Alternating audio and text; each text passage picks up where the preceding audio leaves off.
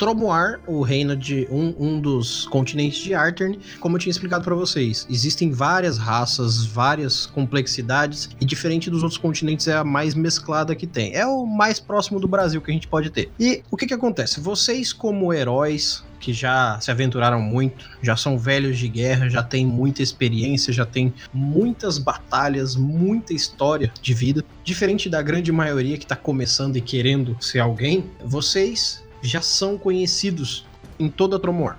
Todos os grandes reinos, todas as grandes cidades já conhecem os feitos que vocês fizeram, já conhecem o trabalho de vocês e principalmente conhecem o nome de vocês. Então, mesmo que algumas pessoas mais simples não saibam quem são vocês, com certeza, em qualquer lugar que vocês cheguem que tenha um pouco mais de conhecimento de quem são os verdadeiros heróis do continente, com certeza o nome de vocês é lembrado. Então, isso com certeza vocês não vão passar perrengue em lugar nenhum. E como eu tinha falado, o outro continente de Tamir ele tem uma diferenciação que é assim. Ele, diferente de Tromoar, ele é um continente que ele se tornou levemente desértico. O, lá, diferente de todos os outros continentes, o reino não se sustentou biologicamente. A geografia do lugar, mais alguns fatores que muita gente que tentou estudar não conseguiu entender, propiciaram para que Tamir fosse um lugar muito vasto, muito amplo, porém pouco habitado. Então existem é, uma quantidade muito menor né, existe uma quantidade muito menor de, de, de, cidades lá, como vocês podem ver aí no mapa. E o principal, vocês já passaram por lá, vocês sabem como é lá, mas vocês tiveram bem menos histórias lá do que em Tromoar. Digamos que a grande maioria, se não todas as histórias de vocês, foram passadas aqui. O que acontece? Num dado dia, vocês fazendo os afazeres de vocês, sejam eles quais forem, vocês recebem um comunicado. Um comunicado que não costuma chegar, porque esse tipo de comunicado ele comumente vem precedido de um problema muito grande, ou pelo menos de um problema que heróis são necessários realmente. Existe entre as cidades, as cidades mais antigas, uma união, como se fosse uma ONU pra gente. As primeiras raças mais sociáveis, elas desenvolveram esse comum acordo para parar com as guerras e tentar fazer da forma mais social possível, então é mais fácil que as cidades velhas e as novas entrem em guerra do que uma cidade velha com uma cidade velha. E essa, entre aspas, ONU, o que eles chamam de a União das Velhas Terras, enviou para vocês é um pergaminho selado com o selo real que representa a União das, das Velhas Terras. E ao abrir esse pergaminho, vocês se deparam com a seguinte narrativa.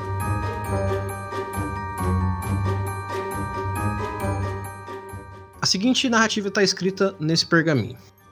Tá escrito o nome de vocês, né, obviamente, seguido de Nós do reino de Tamúdio lhes clamamos em nome das velhas terras. Um grande mal acerca o norte das nossas terras, e a dependência do nosso reino está totalmente em perigo. Não só o norte de Tamúdio, como o sul de Ectin e nós estamos perecendo. É necessário que grandes homens que façam grandes feitos nos ajudem, pois não só o norte de Tromoar, mas todo o nosso continente corre risco. Por favor, apresentem-se à União das Velhas Terras na cidade de Tamúdio.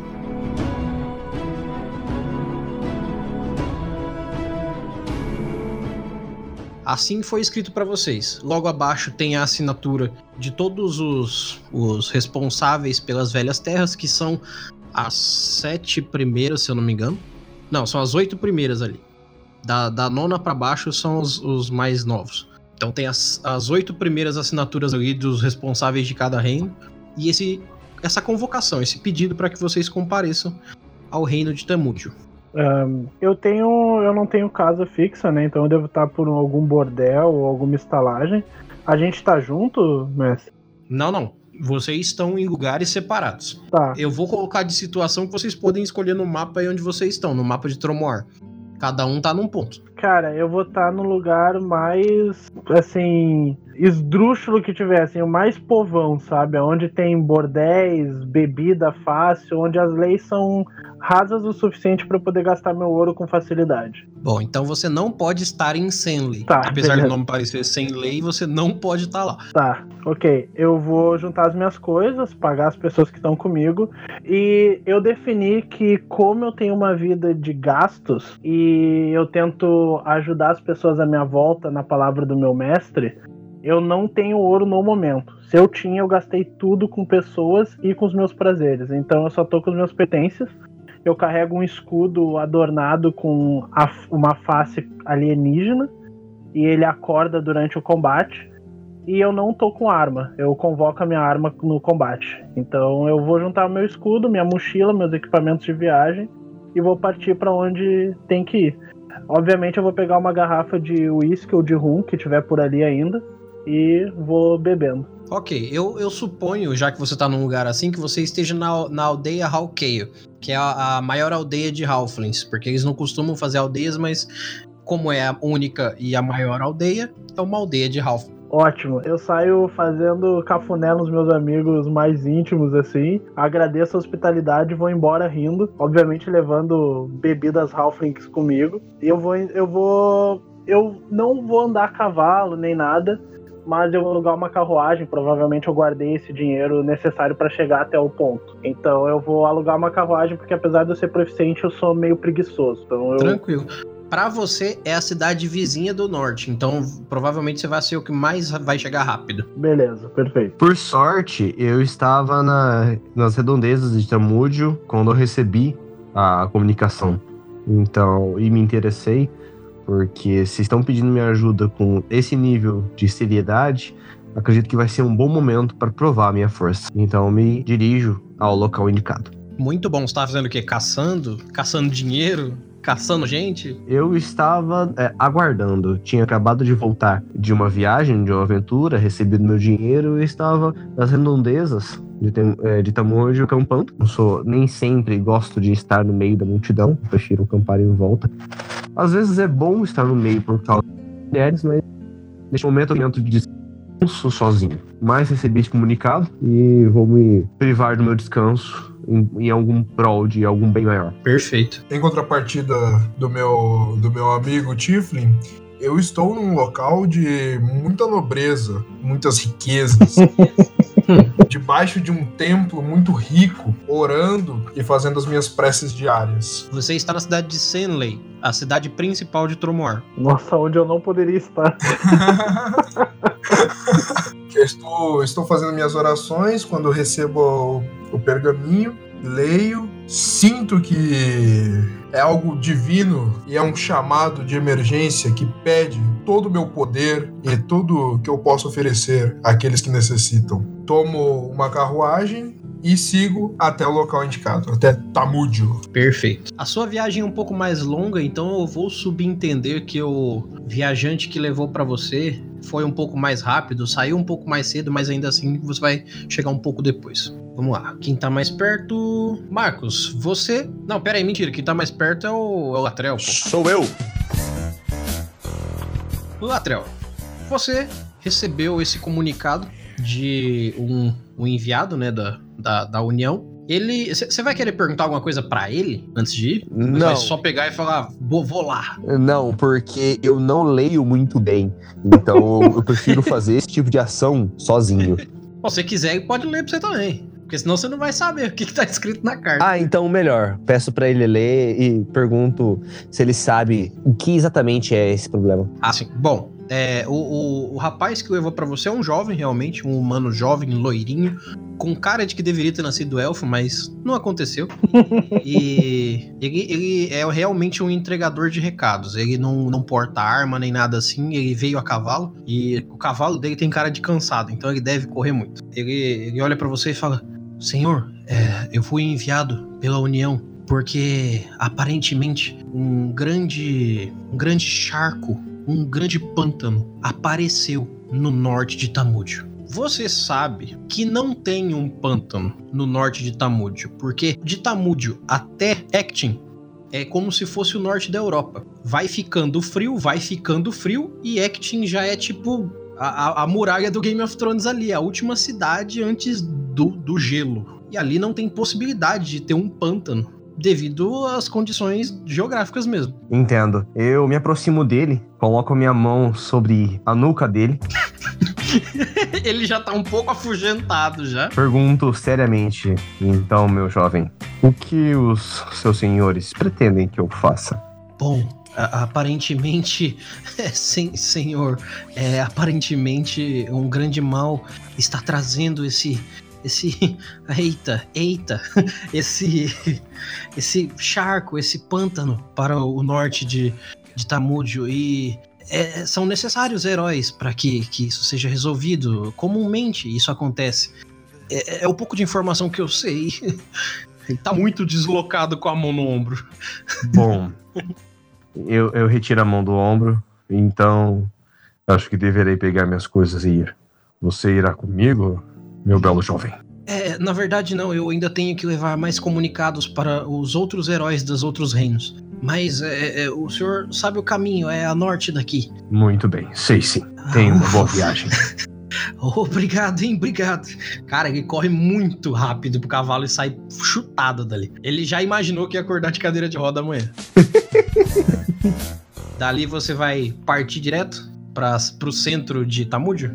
Vou recolher as minhas coisas que eu tava acampando, né? Eu tenho, eu tô levando coisas simples, além das minhas, além das minhas armas, coisas para acampamento, poucas roupas, uma mochila simples e o dinheiro que eu tinha ganhado da última missão. É uma quantidade grande até de dinheiro, só pra palma do, mes- do, do meta agora, mestre. Esse dinheiro que eu tô me referindo é o que sobrou da, da construção do meu personagem, então eu meio que vou carregar isso comigo. De boa, de boa. Mas de boa. voltando, eu vou levar ele comigo e com algumas coisas que eu tenho ali e em direção direto pra lá, Pra saber o quanto antes o que eu tenho que fazer. Beleza. Você então se encaminha para o norte até o centro de Tamúdio. Não tão distante dali, temos então Marcos. Você que recebeu agora esse comunicado e vê na cara do menino que ele aparentemente é de Norin, porque ele é um, um negro, né? Ele, o povo de Norin é muito é, é, fechado, então normalmente a- as pessoas negras elas se recolhem ali em Norin mesmo. E você repara que ele também é um garoto de entrega de recados. Ele chega, te entrega e espera você ler. Eu leio, eu sou extremamente eh, letrado por causa da, da minha profissão, antes de ser aventureiro. Eu entrego pra ele com um sorriso no rosto e falo: Você, você tá bem, meu querido? Parece meio cansado. É, que eu. é, sabe como é que é? Essas coisas de viagem são complicadas, mas. é, estou bem, estou bem. Muito obrigado pela preocupação. Ah, tudo bem. Ah, você vai voltar a pé. Ah, aliás, ele tá. Ele chegou a cavalo? Como é que ele chegou até mim? Então, ele veio a pé porque estava na, na, na estalagenzinha, pelo que você falou, né? Sim, sim. Ele entrou lá dentro da estalagem. Você, viu que ele tá a pé por enquanto, né? Hum, Você tem um longo caminho pra seguir? Quer companhia? Afinal, eu vou ter que ir pra lá de qualquer forma. É, não, na verdade, eu ainda tenho que entregar alguns comunicados como esse. Eu vou descer para sul. Eu ainda tenho que ir até as praias, então minha viagem ainda é longa. Aqui foi só a primeira parada. Bom, que a luz e a escuridão ande ao seu lado, meu querido. Orarei pelo seu nome. Aliás, como você se chama? Ô, Elg, Bom, Elg, vá sem se preocupar. A minha fé irá lhe proteger. Pô, mu- muito obrigado, senhor. Eu faço uma pequena oração e um sinal. É um sinal bem avesso, assim, tipo, não é um sinal comum de nenhuma religião aparente, tá? Manda um jutsu do Naruto na cara dele. é bem comum. E beleza, eu sigo pro, pro destino. Beleza, você vê quando você sai dali que ele vai e pega um me- cavalo também. Ele me falou a mesma coisa que ele falou pro. pro anão, pro Latrell, tipo, ele falou que ia aparecer um pântano ele só me largou o negócio ali. É, e aí eu li que. Não falou, você não perguntou? Tá, mas tá escrito no papel que ele me deu, né? Não, tá escrito o que eu falei na primeira etapa. Sobre o pântano, Ah, tá, o tá. Latrell perguntou. Ah, tá bom. Não, então ok. Se eu não perguntei, não tem problema. Tá escrito o que eu falei na primeira etapa. A seguinte narrativa tá escrita nesse pergaminho. Nós do reino de Tamúdio lhes clamamos em nome das velhas terras. Um grande mal acerca o norte das nossas terras. E a dependência do nosso reino está totalmente em perigo. Não só o norte de Tamúdio, como o sul de Ektin. E nós estamos perecendo é necessário que grandes homens que façam grandes feitos nos ajudem.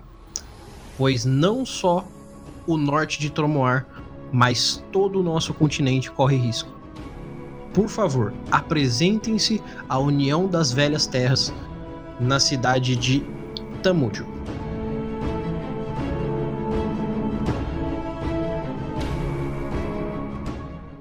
Eu vou ao longo do caminho, ah, já que ele tá espalhando, ele tá procurando e tudo mais, e eu sou um cara extremamente carismático, eu vou tentar ao longo do caminho meio que descobrir mais coisas sobre esse evento, sabe? Sim, Até chegar no lugar, mas eu não vou perder tempo, sabe? Eu vou andando, conversando com o pessoal que já me conhece, perguntando se eles sabem de alguma coisa, só isso. Ok, você indo na sua viagem, fazendo as suas pesquisas, você sabe que você vai demorar alguns dias para chegar lá. Porém, é, da forma mais rápida e mais conveniente possível, você vai chegar o mais, mais cedo que você puder.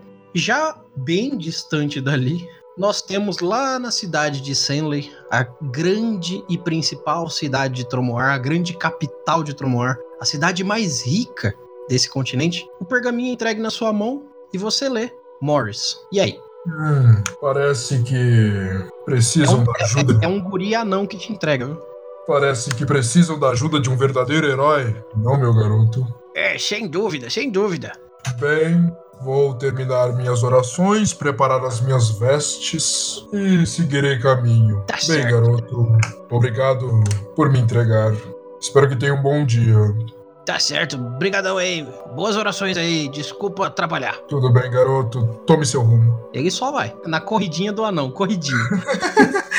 Marcha atlética. é, Eu vou para o altar, termino minhas orações. Hum, vamos lá, que tempos esteja comigo e que se houver guerra, venceremos. Bem, ah, tem, tem algumas pessoas em volta? Alguém, alguém é tipo que eu no possa- lugar onde você tava orando, tem uma galera da sua religião orando. É, é um dia, não, não chega a ser um dia festivo, mas é um dia de oração. Ok. Eu quero, eu quero conversar, eu quero encontrar algum guarda ou alguma, alguma autoridade. Bom, ali junto com você, porque tá todo mundo orando, né? Tem um- uma parada meio, meio é, célebre ali de oração, tá todo mundo focado, mas tem o, o guardião, que é o cara do. que é o principal mandante do seu templo, e do lado de fora normalmente fica um cara que ele é o cara que é o parte social, que é o cara que chama a gente pra entrar e tal, que ele sabe de muita coisa normalmente, mas ele não é exatamente um, um senhorzão, entendeu? Eu vou conversar com o guardião. Você vai até lá na frente, próximo do altar. Ele tá lá na frente, ajoelhado assim. Ele é um humano, só que ele é um humano meio diferenciado, que ele é bem altão. Ele é parecido com aqueles cara russo grande, sabe? Ele é grandão e ele tá lá ajoelhado assim, com um manto grande nas costas dele, olhando pra, pra, pra imagem do Deus de vocês e orando. Retão, assim. Senhor, venho pedir um auxílio emergencial à sua autoridade. Sim, filho, diga. Estou incumbido de ir até Tamúdio para um suposto mal que lá há. Peço preces para uma boa viagem e uma boa resolução, e que o mal que há lá seja expurgado com todo afinco. Os presságios já diziam que algo poderia acontecer ao norte de Tromor. Faz bem em ir. Se o convite lhe for feito, honre o nome e a palavra de nosso Deus, pois daqui as energias e as nossas orações serão enviadas. Ó meu magnífico, agradeço pelas preces e seguirei o caminho sobre a ordem da luz e caminharei ante aos inimigos. E ele termina falando pra você a, a frase que é basicamente o chavão final da religião de vocês.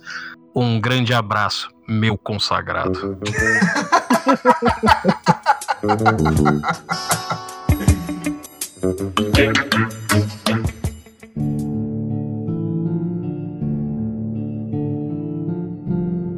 Bom, continuando, então, é, você, Morris, você apruma suas coisas necessárias para a viagem, se prepara, se programa e, uma vez que pronto, parte em viagem, porque você sabe que você vai demorar uma questão de uns 15 dias para chegar na sua carruagem até lá. Porque a viagem a cavalo como um aventureiro talvez seria mais rápida, mas não, não é justo com você depois de tantas batalhas e montado numa cela de cavalo dolorosa. Seria muito melhor chegar de carruagem. Não, um grande herói merece um transporte à altura. De um anão. De uma, uma carruagem. Pônei. Com certeza pônei. Uma carruagem pequena com dois pôneis. Ainda assim é um transporte mais sofisticado. Ô, louco, dá pra ir dormindo. De boaça. Perfeito. Ó, eu não costumo fazer fast travel, mas como é um, né, um, um, um one shot, só dessa vez vai ser fast travel pra todo mundo. Beleza. Você, primeiramente, é, Latrell, você chega no entardecer é, próximo ali da, do que a gente veria como às seis da tarde, quase sete da noite, é, na entrada do portão principal sul de Temúdio. Logo no caminho para a chegada, a questão de um a dois quilômetros dali, você já consegue perceber as nuances da diferença do que está acontecendo. É, em volta de Tamúdio, a vegetação está se tornando um pouco mais escassa. Não que tenha acabado, mas ela tá de uma floresta para um, um, arvoredo, de, de, um, de grandes plantações para alguns campos e uma ou outra casa solta. E quando chegando na cidade, principalmente você percebe a diferença da última vez que você foi lá. Mestre, eu tenho proficiência em natureza. Posso rolar um dado para é, analisar um pouco melhor é, a vegetação de quando eu entro na cidade, para tentar averiguar com um pouco mais de precisão o que, está acontecendo? Pode. Ok.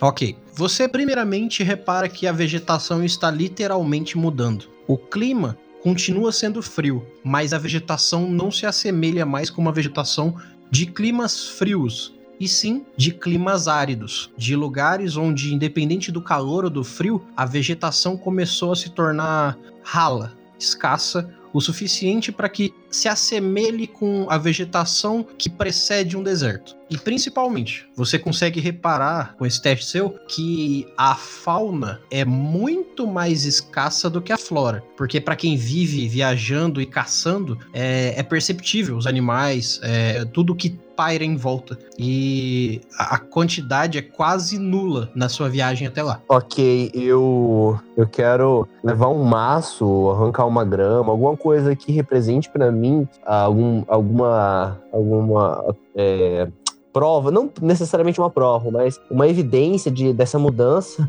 e levar junto comigo na, na mala, sabe? Só para poder averiguar caso eu precise, ou, ou pedir para que alguém analise magicamente se eu é, reconhecer alguém, algum aliado mágico para fazer isso para mim. Beleza, você pode tirar um galho de uma árvore ou, ou tirar na raiz uma grama, alguma coisa assim, porque é evidente que tudo está ficando diferente. Não é uma coisa ou outra. Eu coleto uma raiz, nada muito grande, coloco na mochila e sigo viagem. Perfeito. Então, chegando na porta de Tamúdio, finalmente você tem o grande baque visual que precedia a, o caminho que estava vindo para você.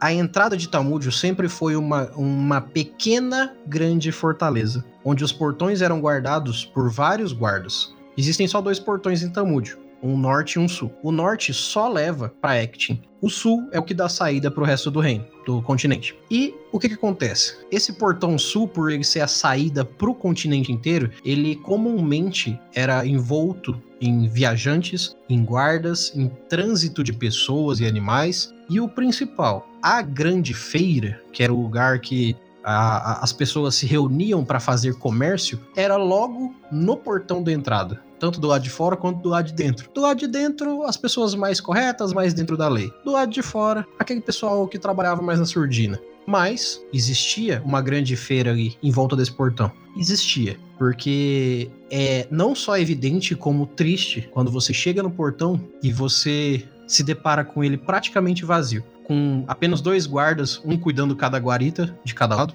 e algumas pessoas sentadas em volta do portão. Não pelas laterais, só na, na entrada mesmo do portão, dan- dando espaço para quem viaja, mas fazendo um- um- uma fileira de pessoas, como se fossem vários mendigos, vários pedintes, que é o que eles estão sendo nesse momento. Porque, diferente daquele trabalho que tinha naquelas feiras, agora existem várias pessoas sentadas, com cara de fome, sede, frio e com muita tristeza no olhar. Isso é o que você vê chegando. Eu me dirijo rapidamente a um guarda. Eu agora estou com mais pressa e pergunto: o que houve aqui? Onde está a feira? Tá, os dois guardas que tem aí por perto estão lá em cima na guarita, fica em, em cima olhando, né? O, o, o quem entra e quem sai. Mas mais pra frente, dentro da cidade, você consegue avistar um guarda. Tudo bem, eu não, não, não me dirijo aos mendigos, vou diretamente a um guarda. Certo, você chega nele ele fala assim: Ah, grande senhor, é, eu, o, o que exatamente o senhor quer saber? Pelo que me lembro, eu costumava ter uma feira aqui. Agora só vejo mendigos e pastagens estranhas. O que aconteceu com a cidade? Ah, sim, deve fazer algumas luas que o senhor não vem até aqui. Nos últimos tempos, nossa cidade foi assolada por um mal. Um mal que nos priva da comida, nos priva da água que vem do Rio do Norte e principalmente nos priva de trabalhar e existir. Somente os guardas ainda mantêm seus postos, os poucos que sobreviveram, e a realeza continua sendo a realeza. Porém, hoje em dia eles são a realeza de um povo pobre. Entendo. Bom, não se preocupe, meu bom homem. Eu falo, é, eu falo isso me aproximando dele e botando ah, uma das mãos em seu ombro. Bem próximo. Ele olha com o olho abertão pra você. Fui chamado aqui para auxiliá-los. Farei o máximo que puder para ajudá-los e voltar às belezas. Eu falo belezas olhando para ele. As belezas deste lugar. Agora eu Dá uma, devo dá uma mexidinha no peitoral assim. Dá um, sem dúvida. Agora eu, eu tenho que ir. Ah, claro. é, por favor e muito obrigado. Fique à vontade. A Tamudio Então, está eu- sempre de braços abertos. Eu me dirijo ao. Ah, esqueci o nome da organização. A ONG em questão que estava no. É a organização das, das velhas terras. a Organização das Velhas Terras. Me dirijo até lá com o máximo de pressa possível. Beleza, você sabe que existem dois, é, entre aspas, duas prefeituras nessa cidade. Dois castelos vigentes. O do reino, que é o de Tamúdio, e um um pouco menor, que é uma pequena fortaleza, bem pequena mesmo, como se fosse um- uma delegacia, que é a- o lugar onde o pessoal das nações se, se reúne. E aí, então você vai direto pra esse, então. Sim, vou direto pra esse. Beleza. Você andando um pouco pela cidade, você se depara, como disse, com pessoas pobres é, fazendo pequenas negociações. Só que você se depara com uma situação que é uma ou outra pessoa que vende talvez uma galinha morta ali, é, um pouco de comida verde, do pouco que você consegue ver de comida sendo vendida, a valores extremamente altos. De pessoas com pequenos sacos de dinheiro comprando é, um, um- um pernil de, de, de, um, de uma caçada. Então dá pra ver que a alimentação deles ali está totalmente escassa. E você repara que em vários lugares da cidade que você já pode ter visto que essa cidade ela era muito compreensiva com a natureza. Ela sempre deixou vários vários cochios de água para os cavalos que chegavam das viagens e tudo mais e estão todos secos. Isso no caminho até lá. Você vai querer falar com alguém alguma coisa ou só vai bater na porta lá? Vou ir direto pra lá. Beleza, então. Marcos, Oi. você está atualmente chegando na cidade. É por volta da hora do almoço. E você se depara com uma situação muito parecida dessa que foi descrita pro, pro Latrell. A diferença é o horário que tá um pouco mais calor, tá um pouco mais quente. E logo que você está chegando nos arredores da cidade, você tem essa mesma visão que ele tá tendo, só que com um pouco mais de calor. Basicamente é isso. Hum, beleza, o calor não me incomoda. Eu gosto até. Ahn, Ah, não, não, não é, não é As pessoas- calorzão, é tipo o calor daí do Rio Grande do Sul. Calor, entre aspas. tá. é o calor do meio-dia no Rio Grande do Sul. Entendeu? Ahn, é, as pessoas parecem estar, tipo, passando por um ar de miséria mesmo, assim, mas ou é comum isso? Não, assim, não. o que eu essa, sei. te- essa cidade é, assim, é, Temúdio é a penúltima cidade do continente a norte. Tudo que vem do norte passa por Temúdio e tudo que vem do continente inteiro para subir para o norte passa por Temúdio. Então Ah, ela tá, é uma então- das cidades mais ricas que tem. Ah, bom, tá. Até as pessoas na rua não aparentam estar passando fome nem nada, né? Tá, tudo Então, bem. elas, eu- elas. Não, é que tá. A cidade era assim. Agora tá do jeito que eu descrevi pra ele. É, isso que eu queria saber. Tipo assim, eu Ah, sei sim. que ela mudou pra caramba. E tá, tá, tá decadente. A cidade tá decadente. Porque, assim, olhando pelo mapa, basicamente Temúdio é um gargalo entre o norte e o sul. Então acaba juntando muito dinheiro ali. Uhum. E não tem nada disso ali. Sim. Ah, olha só, eu tenho um insight, né, que é o intuição, e mecanicamente tu usa insight pra ver se tem algo errado, tipo de encantamento sobre uma pessoa e tudo mais. A possibilidade de eu usar o- meu conhecimento de investigação e a minha intuição pra saber se há algo sobrenatural acontecendo na cidade, assim, tipo alguma áurea macabra, alguma coisa assim. Já que eu sou um cara com pé no sobrenatural. Sim, você pode fazer dois testes. Um fora da cidade e um dentro da cidade. Hum, Beleza. Aí, se você quiser fazer os dois, um só, você que decide. Tá. ahn, não, eu vou fazer.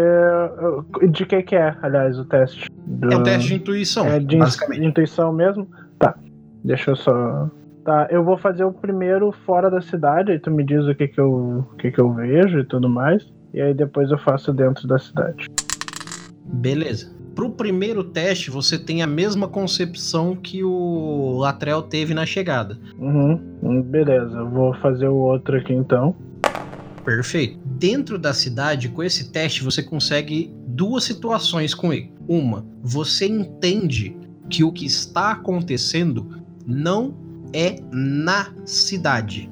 Então é assim, você, você estava lá fora, tentou reunir informação, mas não chegou a uma conclusão viável. À medida que você foi entrando na cidade e vendo as coisas, você foi, é, vamos dizer assim, abstraindo e tirando mais informação do que você estava querendo, e você conseguiu perceber mais coisas lá de fora e refletir com o que está acontecendo ali dentro. E a, a maior conclusão que você conseguiu tirar nessa segunda etapa foi que não é a cidade que está com um problema. A cidade está sofrendo os reflexos de algo que está acontecendo lá fora. Ah, ok. Eu posso. ah, isso, assim, isso foi intuitivo, né? Eu olhei, analisei, senti a vibe. Eu posso fazer um teste relacionado a carisma, pode ser de persuasão, pra eu ir conversando com as pessoas e tentar obter informação delas, que é o meu Tá. forte é o carisma. Tá, testes sociais eu, eu, eu deixo fazer qualquer um desde que você escolha alguém para falar e interaja com a pessoa. É, Sem problema. diferente do. Tipo assim, não dá para eu fazer fast travel com um NPC, entendeu? Não, não, sem problema.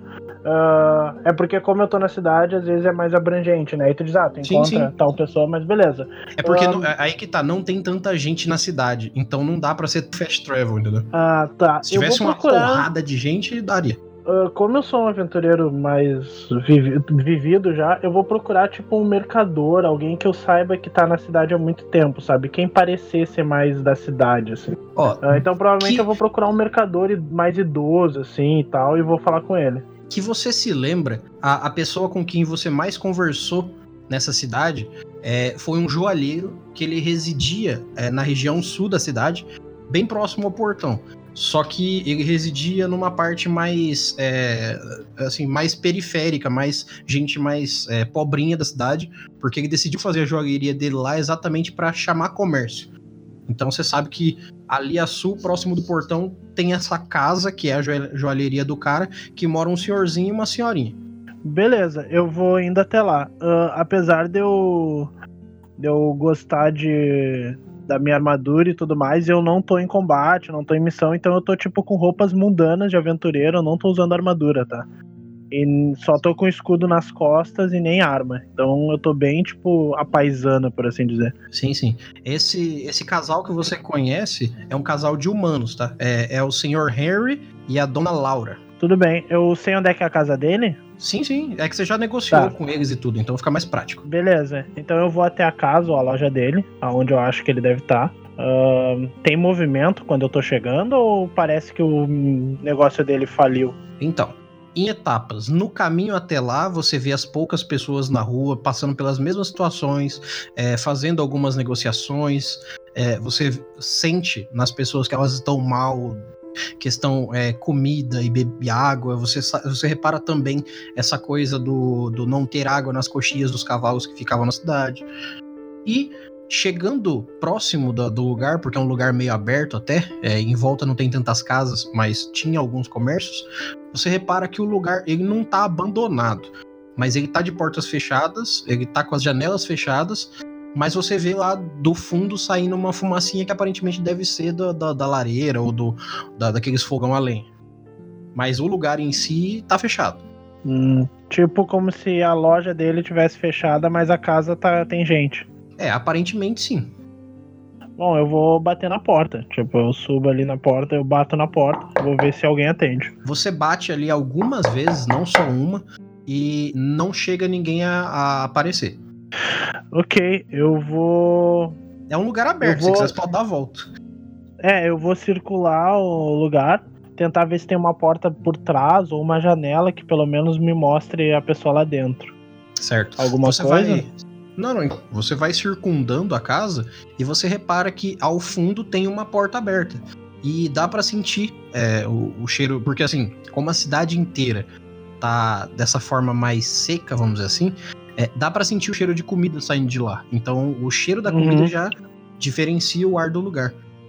E aí, à medida que você vai chegando perto da porta, você vai vendo que o lugar realmente tá escuro, né? Tá, tá, tá- não tá vazio, mas aparentemente não tem quase ninguém lá dentro, ou ninguém.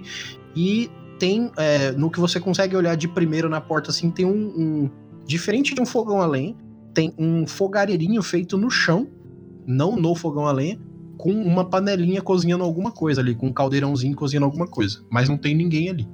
Bizarro. Tá ok. Eu dou uma batida assim, tipo, no- na passagem da porta, sabe? Falo, senhor Harry, sou eu, Marcos. Lembra de mim, velhote? Quando você fala essa, lembra de mim, velhote? Aí você vê que de um dos aposentos, porque o lugar ele é meio redondo, mas ele tem uns quartos dentro, né? E aí você vê que de um desses quartinhos sai a dona Laura. Cara, ela tá acabada visualmente, ela está acabada, ela tá seca, ela tá desnutrida, ela tá mal fisicamente. Mas ela olha pra você e ela, ela assim, ela dá um- uma estranheza porque viu alguém e ela dá aquela forçada no olho que o senhorzinho dá pra olhar assim. Aí ela.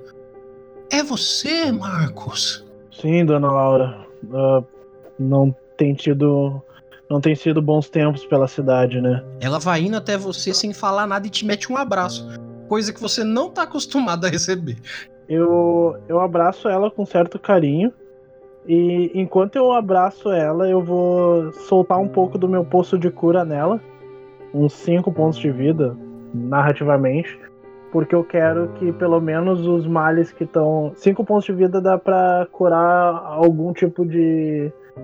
De coisa nociva, né? No- ao meu entender, eu tô tentando tirar, tipo, alguma doença que ela pode estar, alguma coisa assim, devido à à situação que ela tá. Uhum.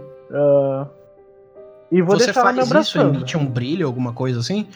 Ah, as minhas mãos emitem um brilho ah, negro. Ela emite tipo como se fosse, sabe, uma áurea de Como se fosse uma sombra saindo da mão, assim. isso. E se tu olhar atentamente, ela lembra o, o, o espaço, sabe? Como se tivesse uma áurea do, do espaço assim na minha volta. Sim, faz um cosmos na sua mão e, e acaba, assim. Isso. Isso. Maneiro. Você faz isso e você repara que é, a, a postura dela endireita um pouco mais enquanto ela te abraça, assim. E aí ela solta, olha pra você com aquele sorrisinho de senhorinha e fala: Ai, obrigado. Eu precisava de alguém pra me ajudar. Entra, filho, entra. Que isso, dona Laura? Eu, você sempre me tratou bem. Ah, onde está o seu esposo? Eu falo meio que procurando, assim, sabe, pela casa, mas eu vou indo em direção onde ela me indicou pra sentar, assim, pra entrar e tal. Ela, ela vira, é que ela tava olhando pra você assim, né? Ela abaixa a cabeça, vira de lado, assim, em direção ao fogareirinho e vai indo. E aí ela fala assim: É, o Henry. O Henry não está mais aqui. Ah, eu consigo entender que ele faleceu ou, tipo assim, Aparentemente sim. Ela fala com tristeza mesmo. entendeu? Ela só não tá mais olhando pra você, ela tá olhando pro caldeirãozinho assim, indo em direção a ele. Mas ela fala ai, com caraca, mesmo. cara. Eu tô tão acostumado com as minhas narrações bizarras que, assim, meio off-topic. Tem algum motivo de eu achar que ela pode ter matado o velho e feito um sopão dele? Cara, na sua cabeça, como você é um ser, é, entre aspas, demoníaco, nada é impossível. Só talvez Cara. não seja provável. Você acabou Tá, de mudar eu- o naipe da cena, cara. Eu tava com muita dó dela, mas agora eu tô, meu Deus, o que está acontecendo? Cara, eu. Eu vou até ela, ponho a mão no ombro dela, assim, andando com passos vagarosos, assim, coloco a mão esquerda no ombro dela. ah, e olho com uma certa ternura, mas ao mesmo tempo eu observo dentro do, da- do caldeirão dela. E falo. Meus pêsames, dona Laura, mas eu tenho certeza que o meu senhor vai receber eles, ele de bom grado. Ele estará num lugar melhor esperando pela senhora quando a sua hora chegar. Eu orarei por ele todas as noites. Ela começa a respirar mais fundo quando você tá falando isso, só isso. Beleza. Eu falo pra ela. ah, eu não vim aqui, na verdade, pra, pra procurar o Sr. Henry. Eu vim pra buscar informações de vocês. Vocês são as pessoas mais antigas que eu conheço na cidade. E a cidade mudou muito desde a última vez que eu vim aqui. Ah, a senhora consegue sentir esse ar, esse ar ruim na cidade? Pode me dizer o que tá acontecendo? Ela, como ela, assim, ela não tá de costa pra você, né? Ela tá de lado, né? Mas ela olhando assim pro caldeirãozinho, ela leva a- a- as costas da mão, né? Próximo do nariz, ela dá uma, sabe, uma, uma limpada assim, passa no rosto. Aí ela. "É, os, os últimos tempos têm sido difíceis. Harry fez o melhor que pôde. Ele foi até a última energia que ele teve pra cuidar da joalheria. Era a vida dele. Mas o pouco que ele conseguiu deixar pra mim, eu estou usando pra sobreviver, mas nem sei quanto tempo mais eu posso conseguir. Essa cidade não está mais viva, filha. Ela está morrendo. Só que o pouco de vida que resta nela não passa de perseverança. Então, é questão de tempo. Se o que acontece no norte não for resolvido, não temos esperança. Ah, mas não se preocupe, eu sou a luz da esperança. Eu sou o que vai guiar e trazer a glória de volta para a cidade. Não se preocupe, dona Laura. Eu lamento que eu não estivesse aqui quando o Sr. Harry estava lutando, mas eu tô aqui agora. Nenhum mal cairá sobre a sua casa. Tenha fé, que eu farei a sua fé virar fato e trarei glória de novo à cidade. Mais alguma coisa que a senhora possa me dizer a encarar os problemas do norte? Enquanto você tá falando isso, ela leva a mão assim embaixo, pega uma, uma cumbuquinha dessas de tomar sopa, vai levando a mão pra servir uma sopinha assim. Ela. É, só fale com os responsáveis da cidade e faça algo. O, o pouco tempo que me resta eu vou acreditar em você, filho. A gente não tem mais nada pra acreditar aqui. E aí ela serve uma conchadinha aí ela, aí ela olha pra você com a cara derramando as lagriminhas e estende a mão assim, tipo te oferecendo a sopinha. Eu pego nas mãos dela, assim, por baixo da cumbuca, assim, devolvo, dou um beijo na testa dela e digo: Não precisa, senhora Laura, eu estou bem alimentado. O meu corpo resiste bem. Se alimente, você vai precisar esperar até que eu retorne. Eu pego na minha mochila, me ajoelho meio que ainda na frente dela, mexo na minha mochila, eu tenho 10 rações de viagem, eu deixo 9 com ela. Na verdade, eu deixo as 10, eu deixo todas as minhas rações de viagem com ela. Beleza. E vou me retirar. Já levanto imediatamente e vou procurar os responsáveis da cidade. Beleza, você deixa é, as rações ali na mesa, em algum lugar assim. É, Ela- tipo assim, eu me ajoelhei na, na, na frente dela, eu deixei ali mesmo, Uhum. assim. Tranquilo. Ela, ela olha pra você assim, assustada, e fala: Filho, é. Não precisa tudo isso. Eu, eu- eu ainda tenho um pouco de comida, mas o que você puder deixar, eu, eu vou ficar agradecida, porque é, também se faz necessário. Mas olhe, é, é, o Harry deixou uma coisa pra você. Ele, ele deixou uma coisa.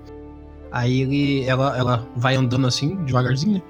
Ela vai até um, um um desses armários de cozinha, né? Que, que, que tem gavetas embaixo e portinhas em cima. Aí ela vai embaixo, abre uma portinha embaixo, um lugar meio escondidinho assim.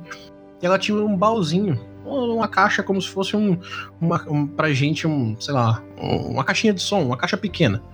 Realmente é Uhum. uma, uma caixinha retangular, pequenininha. Tipo um assim, porta-joias. Isso, de madeira, bem rústico. Não tem tranca nem nada. Aí ela te entrega assim e fala: Filho, leve. É, acho que se Harry queria que isso ficasse com você, é porque ele tinha fé em você também. Eu- Eu pego, meio surpreso ainda, coloco dentro da mochila no espaço onde eram as rações. Agradeço mais uma vez ela, abraço ela, um abraço bem carinhoso assim, e digo: não perca a esperança, dona Laura.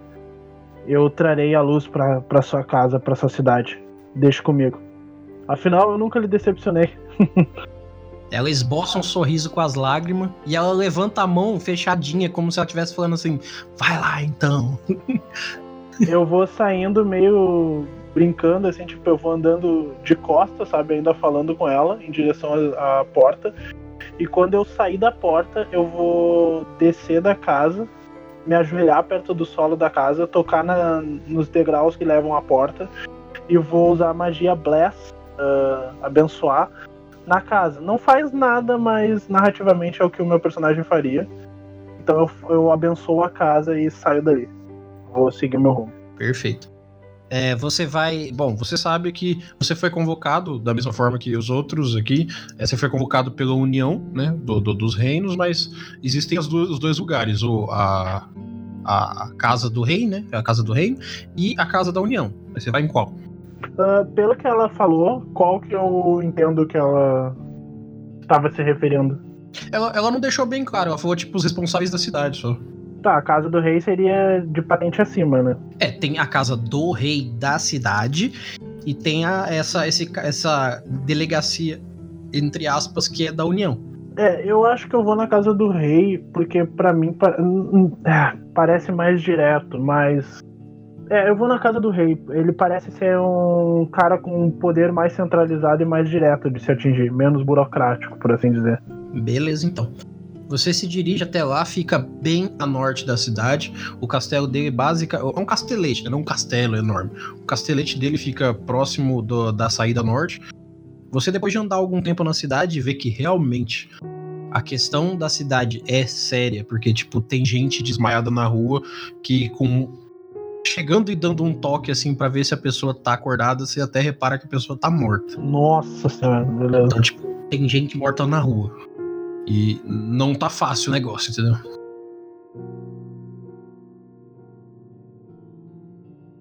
E aí você caminhando, questão de alguns algum, algum tempo ali, questão de uma meia hora, uns 40 minutos em linha reta, você chega à porta de entrada do castelete. Você sabe que aquele lugar deveria ser tão bem guardado quanto uma mina de ouro. O melhor que aquele reino poderia ter.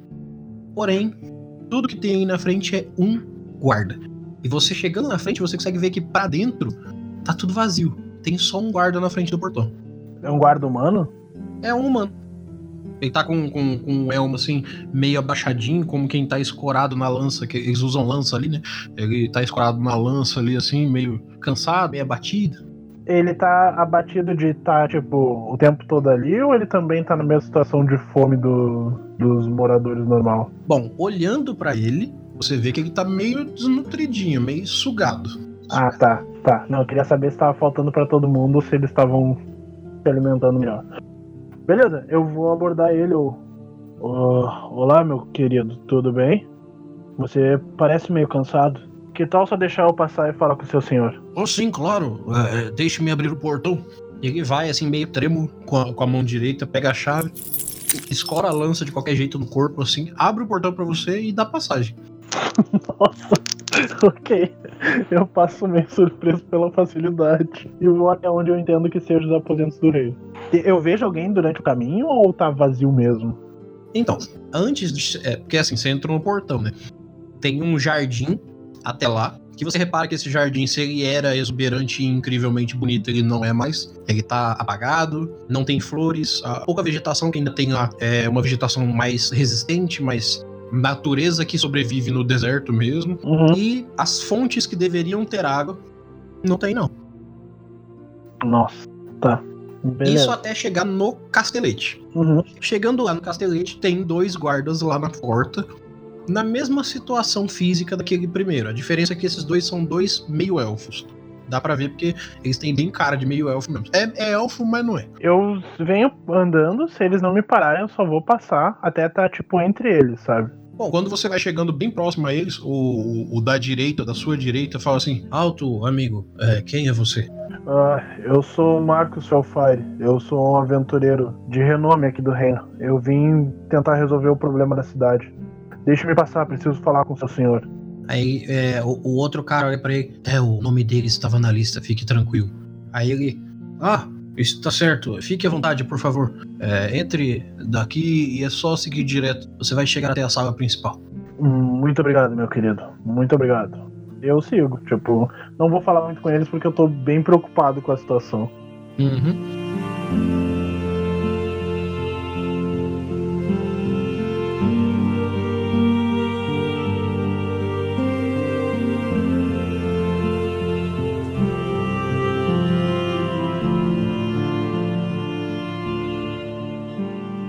Enquanto isso, Morris, Pois não? a sua viagem segue tranquila.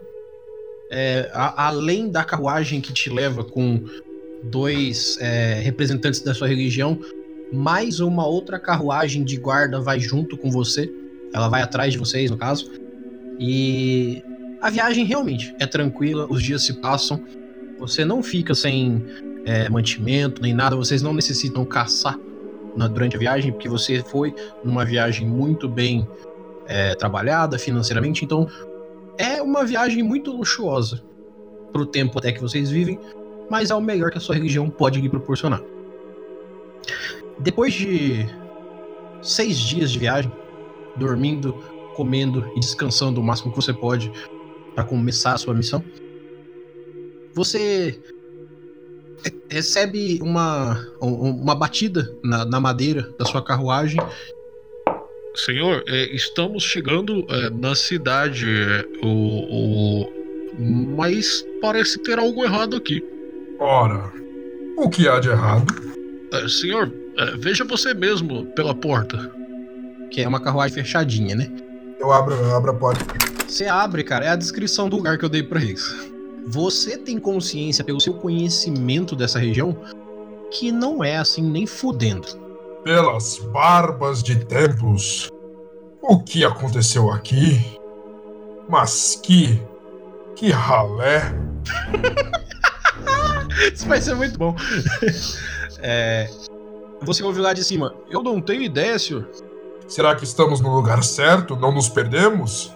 Não, não, a estrada só pode levar até lá. É aqui mesmo. Estamos chegando. Você consegue ver pela porta a lateral da cidade, assim. Aparentemente é lá mesmo. Mas. Que absurdo. Seria. Nossa senhora. Nossa senhora, é ótimo. Nossa senhora.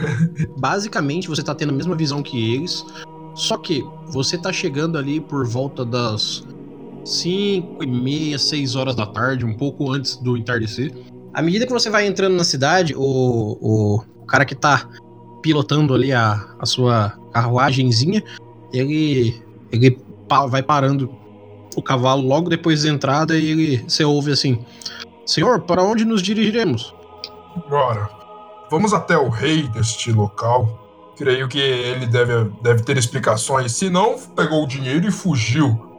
Não sei, deixou toda essa cidade empobrecida, olha. Ah, tenho nojo deste local. Certo, certo. é, seguimos então para a, a, a residência do rei. Sim, vamos, mas vá depressa. Não tenho o dia todo. Ele manda um chilepe nos cavalos e senta o maio. E os cavalos estão cansadinhos, né? Porque era pra ser o fim da viagem, eles já estão esperando uma água, então. Mas beleza, você vai subindo reto. é, você chega lá, é, na frente da entrada, não tem nenhum guarda lá. Só tem a entrada com o portão e esse portão tá aberto. Mas, mas o que é isso? Um rei? Nem ao menos se dá o trabalho de deixar um, um menino cuidando da- do portão. Certamente esse rei pegou o dinheiro e fugiu, mas não custa nada tentar encontrá-lo. Cocheiro, fique aqui. Vá cuidar dos animais. Eu vou a pé até o palácio. Aí o, o cocheiro ele fala assim: Certo, senhor, daremos um jeito aqui. Vou, vou procurar água e comida pros cavalos. Isso, isso. Não, não estrague minha carruagem. Vou usar ela eventualmente. Mantenha-se por perto. Sim, senhor. É, Você vai seguindo então, né? Uhum. Você vai seguindo, subindo aquele caminho.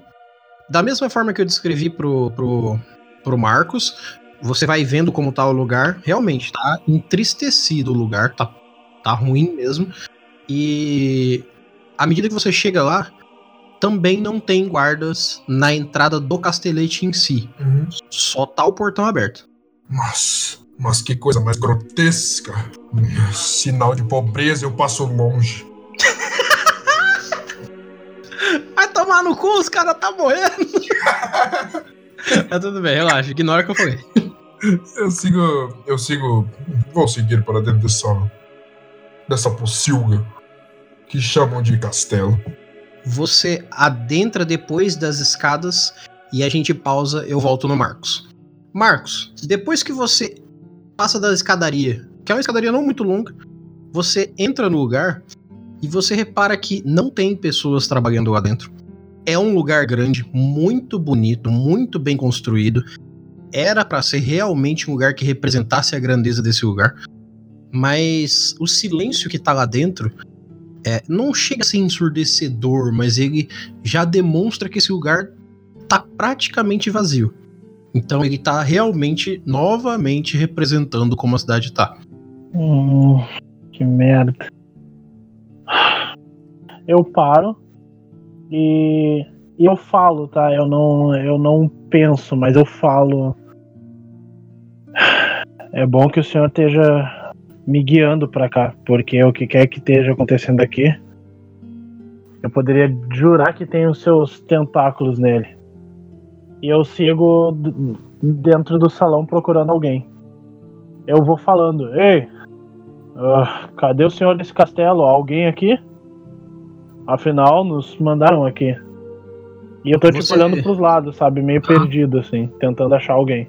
Você, na vastidão desse lugar enorme e vazio, e no brilho dos vitrais que batem no, no- na luz do seu meio-dia, quase uma hora da tarde pra gente, você vê uma, uma senhora que aparentemente é uma governanta saindo de um dos cômodos laterais e vindo até você.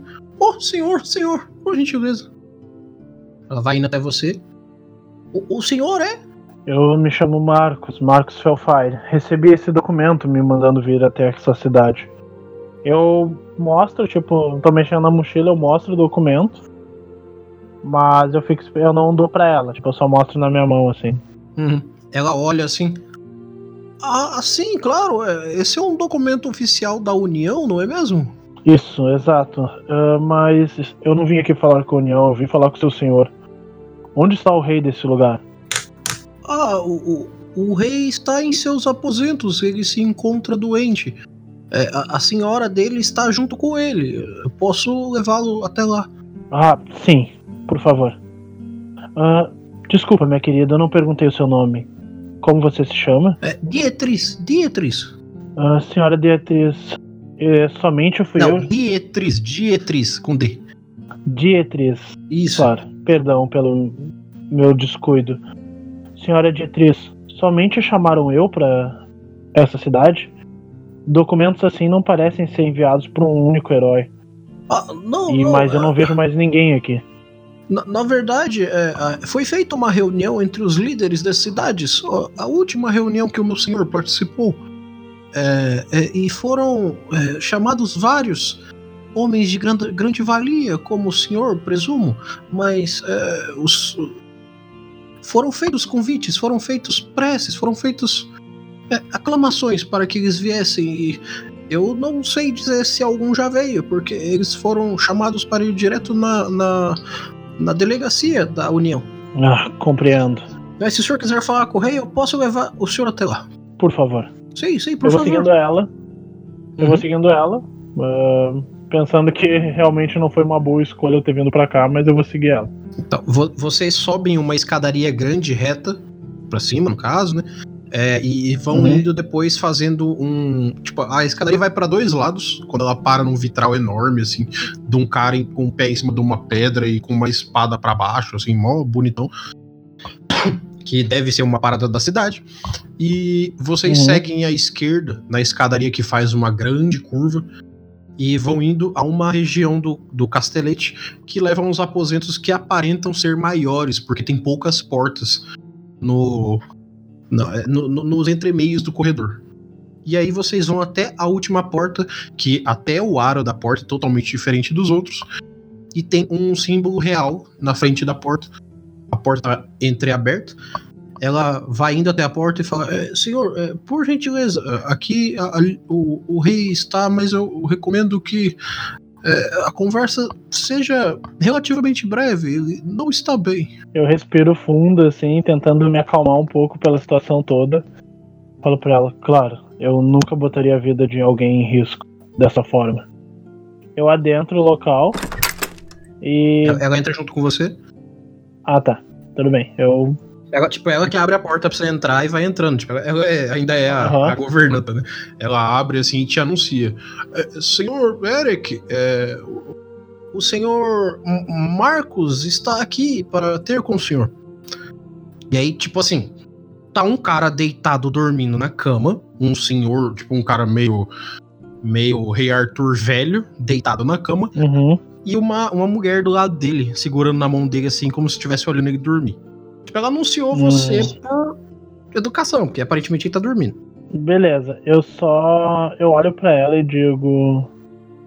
Perdão por. Eu, eu falo um pouco mais baixo, né? Eu digo. Perdão por vir aqui atrapalhar o descanso do seu. do seu rei, do seu companheiro. Mas eu preciso realmente saber o que está acontecendo nessa cidade. E eu acho que ele deve estar em desespero quanto ao povo dele. Se você me permite, eu vou tentar falar com ele. Só que quando É. eu falo isso, eu meio que não espero ela responder e me sento do lado dele. Tipo, eu me sento meio afastado. Eu eu me sento em alguma cadeira da sala, mas eu não vou sentar do lado dele. Tipo, eu não vou falar com ele, eu vou tentar outra coisa, sabe? Eu não vou, eu vou tentar não acordar ele, mas falar com ele mesmo assim. Tudo bem. É, você chega, quando você faz isso vai sentando, a, a mulher dele é uma mulher loira, de cabelo trançado, já uma senhora, deve ter seus 45, por volta disso de idade. É, ela aparenta ser bem mais nova que ele, bem mais nova mesmo. Não, E- pera aí. 45 bem mais nova, ela é tipo a, a Marisa Tomé, a, a, avó, a nova avó do. a nova tia May? Ou ela é uma mulher, Isso. tipo, surrada? Ah, ela é linda, Não, não, então. não. é- é- ela, é, ela é muito bonita, ela é a rainha. Puta que pariu. Tá. O Marcos tá um pouco desconfortável, então ele nem vai falar com ela no começo. tá, agora já falou. Mas assim, ela não, é a não, eu sei. Eu, sim, eu já falei, mas tipo assim, eu já nem vou, nem vou mais interagir com ela, sabe? Eu já fui sentar, se ela falar comigo, eu vou tentar ser educado, mas ele vai não olhar muito pra ela, porque um dos, dos defeitos do Marcos é que ele é extremamente volátil pra desejos carnais. Então, tipo, Ah. isso pode desviar. Isso pode É, desviar ela, a atenção ela é dele. bem milf, se é isso que você quer saber. Ela é. É, o Marcos já tá meio. Tipo assim, ele tá tentando se manter no clima pra não atrapalhar o raciocínio dele, né? Só que assim, ela tá bem broxante porque ela tá com a cara de choro.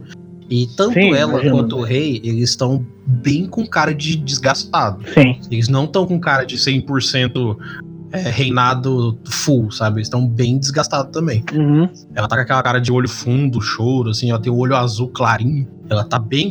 Essa cara de sulista de vocês aí, só que bem desgastada, sabe? Valeu. tá bom. Ah, olha só, o que eu vou tentar fazer é o seguinte: eu vou me sentar um pouco longe, né? Onde tem uma cadeira. E com o meu patrono, o meu patrono ele é um grande antigo, ele é uma entidade cósmica, por assim dizer. Ele me Uhum. deixa tocar a mente de criaturas. Sim. Eu só. Ó, ele, diz, ele não me diz nada que essa criatura precisa estar consciente, cara. Ela só diz que eu me. Ela só precisa ver ela, estar a 18 metros, e eu não preciso nem falar um idioma que ela fale. Ela só precisa falar um idioma que exista. Sim, sim. Então eu vou tentar acessar a mente dele que tá dormindo e conversar com ele projetando no sonho dele, sabe? Certo. É, deixa eu te perguntar. É, antes de você fazer a habilidade, você já declarou que vai fazer, beleza, vai fazer. É, existe alguma restrição local do, do ser com quem você quer conversar? Por exemplo, ele tem que estar no mesmo plano que você? Ah, boa pergunta. Deixa eu ver aqui. Hum...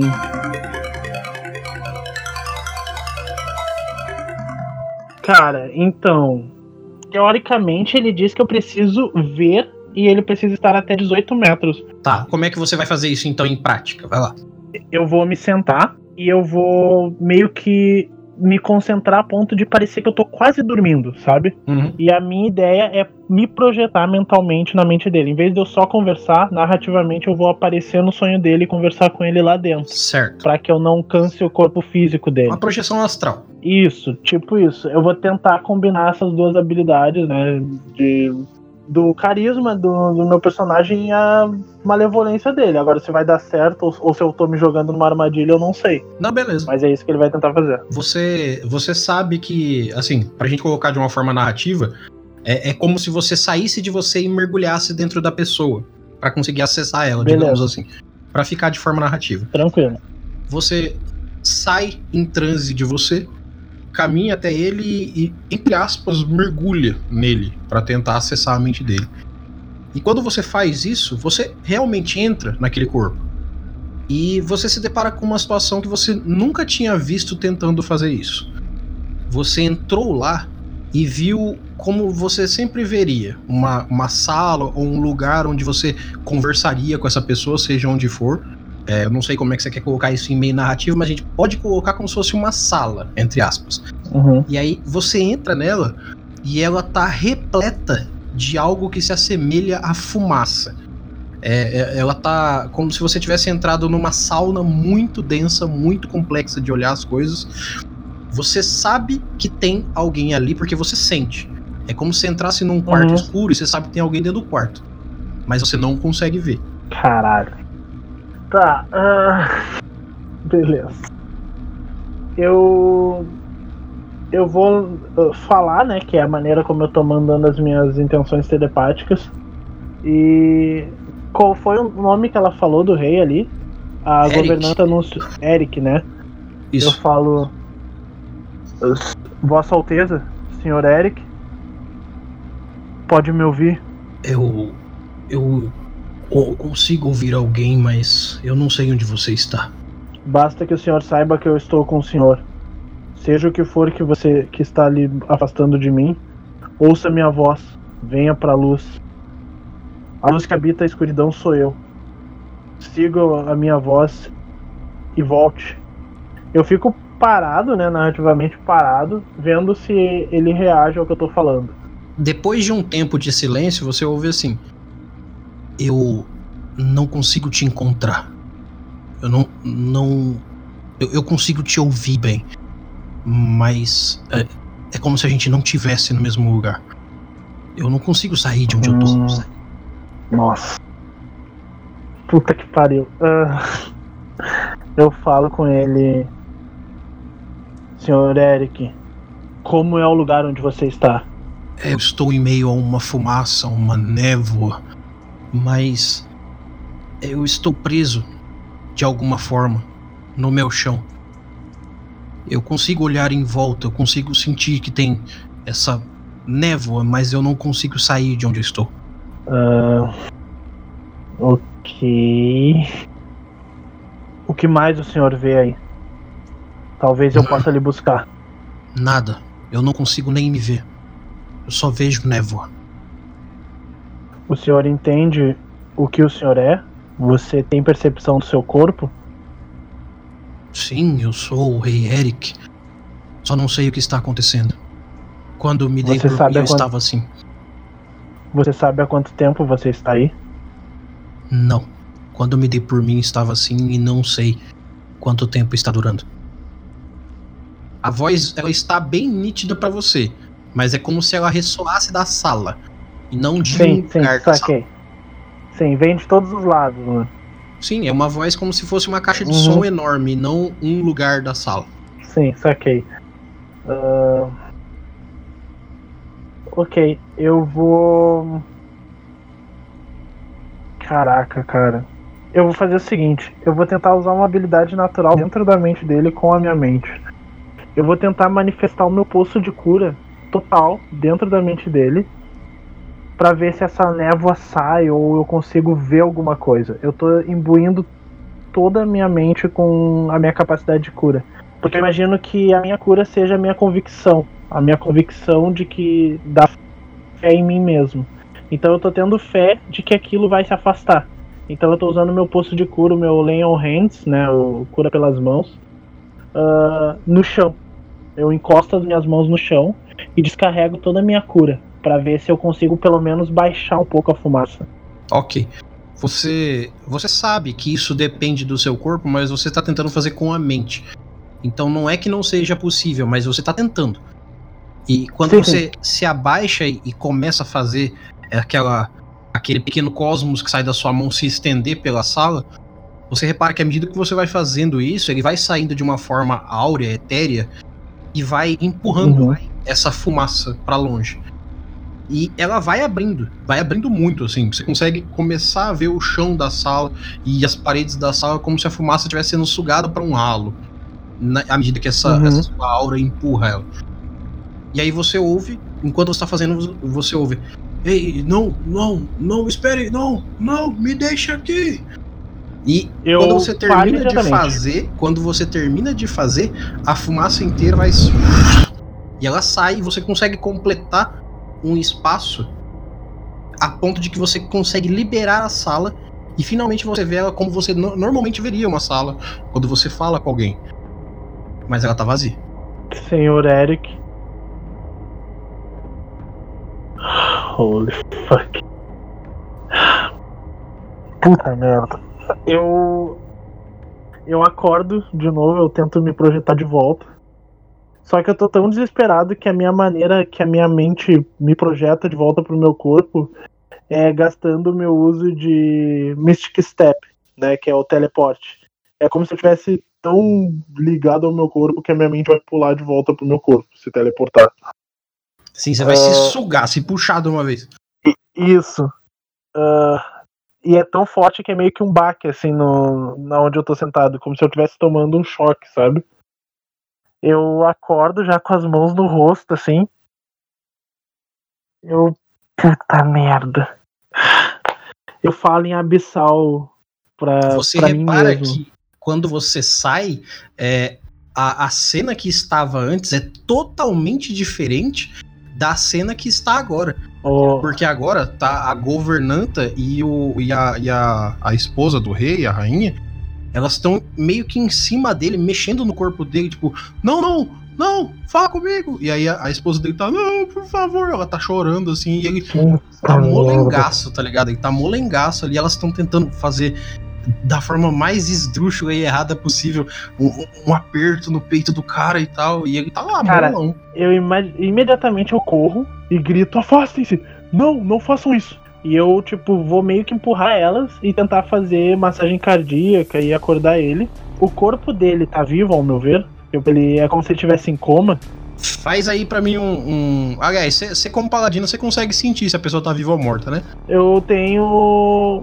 Cara, não. Porque ele tá não, visualmente morto. visualmente morto, tipo, cara, eu vou fazer um teste. Visualmente, ele tá molengão, ele não tá respirando nem nada. Não, é, eu tô desesperado demais, eu vou fazer um teste de. Pode ser de medicina, sei lá, o Perception. Ah, caralho. Que ótimo. Perfeito. Você sente nele que ele tá gelado e, e que você, você vai, mexe nele e, e tenta assim, chega perto, tenta sentir a respiração. Você percebe que o coração dele ainda tá batendo muito devagar. E ele tá com a respiração muito levinha.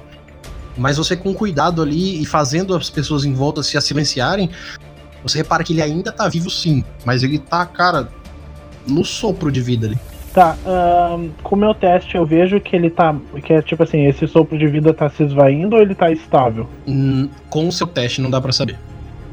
Puta O que você consegue ter certeza é que ele está sim vivo, mas não dá pra saber se ele tá morrendo agora ou se ele tá é, estável. Entendeu? É, isso que eu queria saber, se, tipo assim, se ele vai morrer e tal. Ahn, cara, ok. Eu vou. Deixa eu ver o que eu posso fazer. antes Ah, mano, os caras tão tremendo pra jogar aqui. Ah, cara, eu vou só. Putz, já sei o que eu vou fazer. Eu vou castar Detect Poison and Disease. É, eu vou tentar detectar se ele tá com algum, algum tipo de veneno ou doença ou mares, mas eu detecto só doenças naturais, né? Sim, pode fazer. Eu, é só uma magia, eu faço. Ah, tá, magia tranquilo, né? É, você faz, você repara que é, a única coisa que é constatável, não só é, fisicamente, como magicamente, é que ele tá num estado de torpor total, ele tá tipo vegetalzão. E ele tá com muita fome física, sabe? Quando a pessoa fica muito tempo é, é, em coma, ela começa a ficar é, emagrecer porque não tá comendo, Uhum, porque não tem como dar soro e a gente tá na era medieval. uhum. Então é basicamente isso. Doença, veneno, essas coisas não aparenta. Tá, perfeito. ok. Eu desisto de cuidar dele, eu digo, olha, falo pra governanta. A mente dele tá perdida. Eu tentei acessar, mas algo de ruim aconteceu. Eu tentei curar. A mulher dele te interrompe e fala: O que você fez com ele? Chorando horrores. Eu sinceramente não sei, mas o mal que tava afligindo ele não ia fazer ele voltar. Pelo menos é o que impedia ele de voltar não está mais lá. Eu vou resolver o que aflige a cidade e eu tenho certeza que a mente dele retornará ao corpo. Enquanto isso, vocês têm que ter cuidado. Coloquem ele num estado em que vocês possam gerar, gerir alimentos pra ele. Ela E levanta da cadeira que ela tá sentada. Ela faz uma cara de putaça, chorando, bicas assim. Ela estende a mão pra, pra porta assim: Fora da minha casa, seu monstro. Eu coloco a mão no, no ombro dela, olho nos olhos dela, os meus olhos vão mudando de Ela cor. não vai deixar, não. É que assim, eu vou pôr a mão nela. Se ela não Hum. vai deixar, eu não sei como, mas é que a minha mão é força 20. Não, mas você vai pegar ela força? tipo assim, eu vou, eu vou colocar a mão nos ombros dela, sabe? Segurar e vou olhar dentro do olho dela.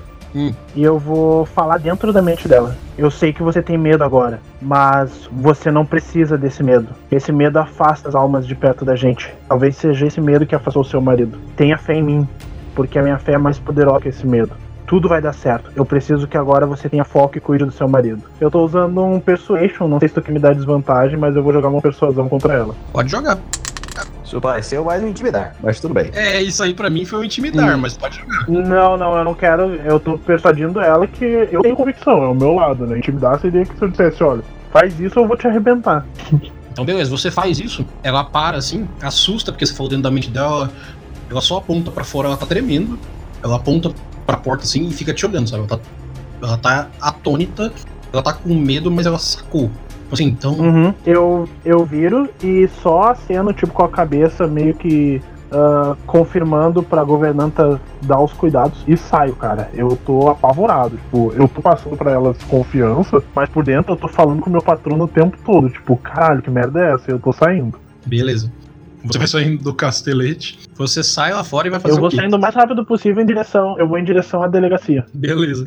Agora que eu matei o rei. que ótimo. Mano, ninguém nunca vai saber disso, velho. Beleza, você vai se direcionando até lá. Como eu disse, a delegacia não fica exatamente a norte, ela fica um pouco mais no meio da cidade, mais pra sul. Então você caminha um tempo, vê, assim, você até não tá prestando tanta atenção na cidade por causa da situação que acabou de aparecer pra você e tudo mais. E aí você chega lá na frente, você repara que lá tem três guardas na porta e o lugar é, tá todo aberto, é, janelas, porta, tudo. Só que tem três guardas na frente da porta. Tá, ah, tem três guardas, eles estão, tipo, que nem os outros, comportamento padrão dos que eu encontrei até agora? Não, até a armadura deles é diferente porque eles são guardas da União.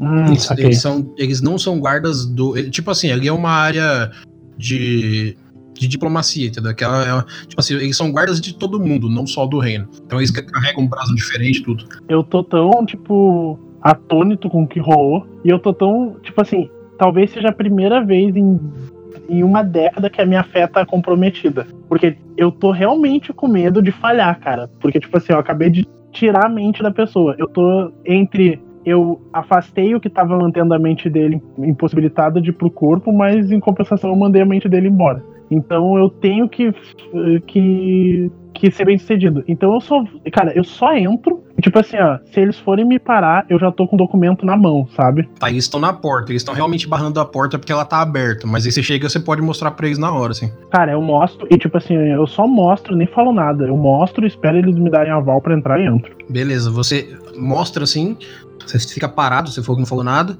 Eles olham pro, pro documento, o que tá no meio sai da frente e estende a mão assim, por favor, senhor, estão esperando. Beleza, só continuo. Eu aceno com a cabeça e continuo. Você entra, é um lugar todo construído de pedra, pedra bruta mesmo, bem resistente, um lugar que as paredes é grossona. Ele tem cara de prisão mesmo, parece uma delegacia.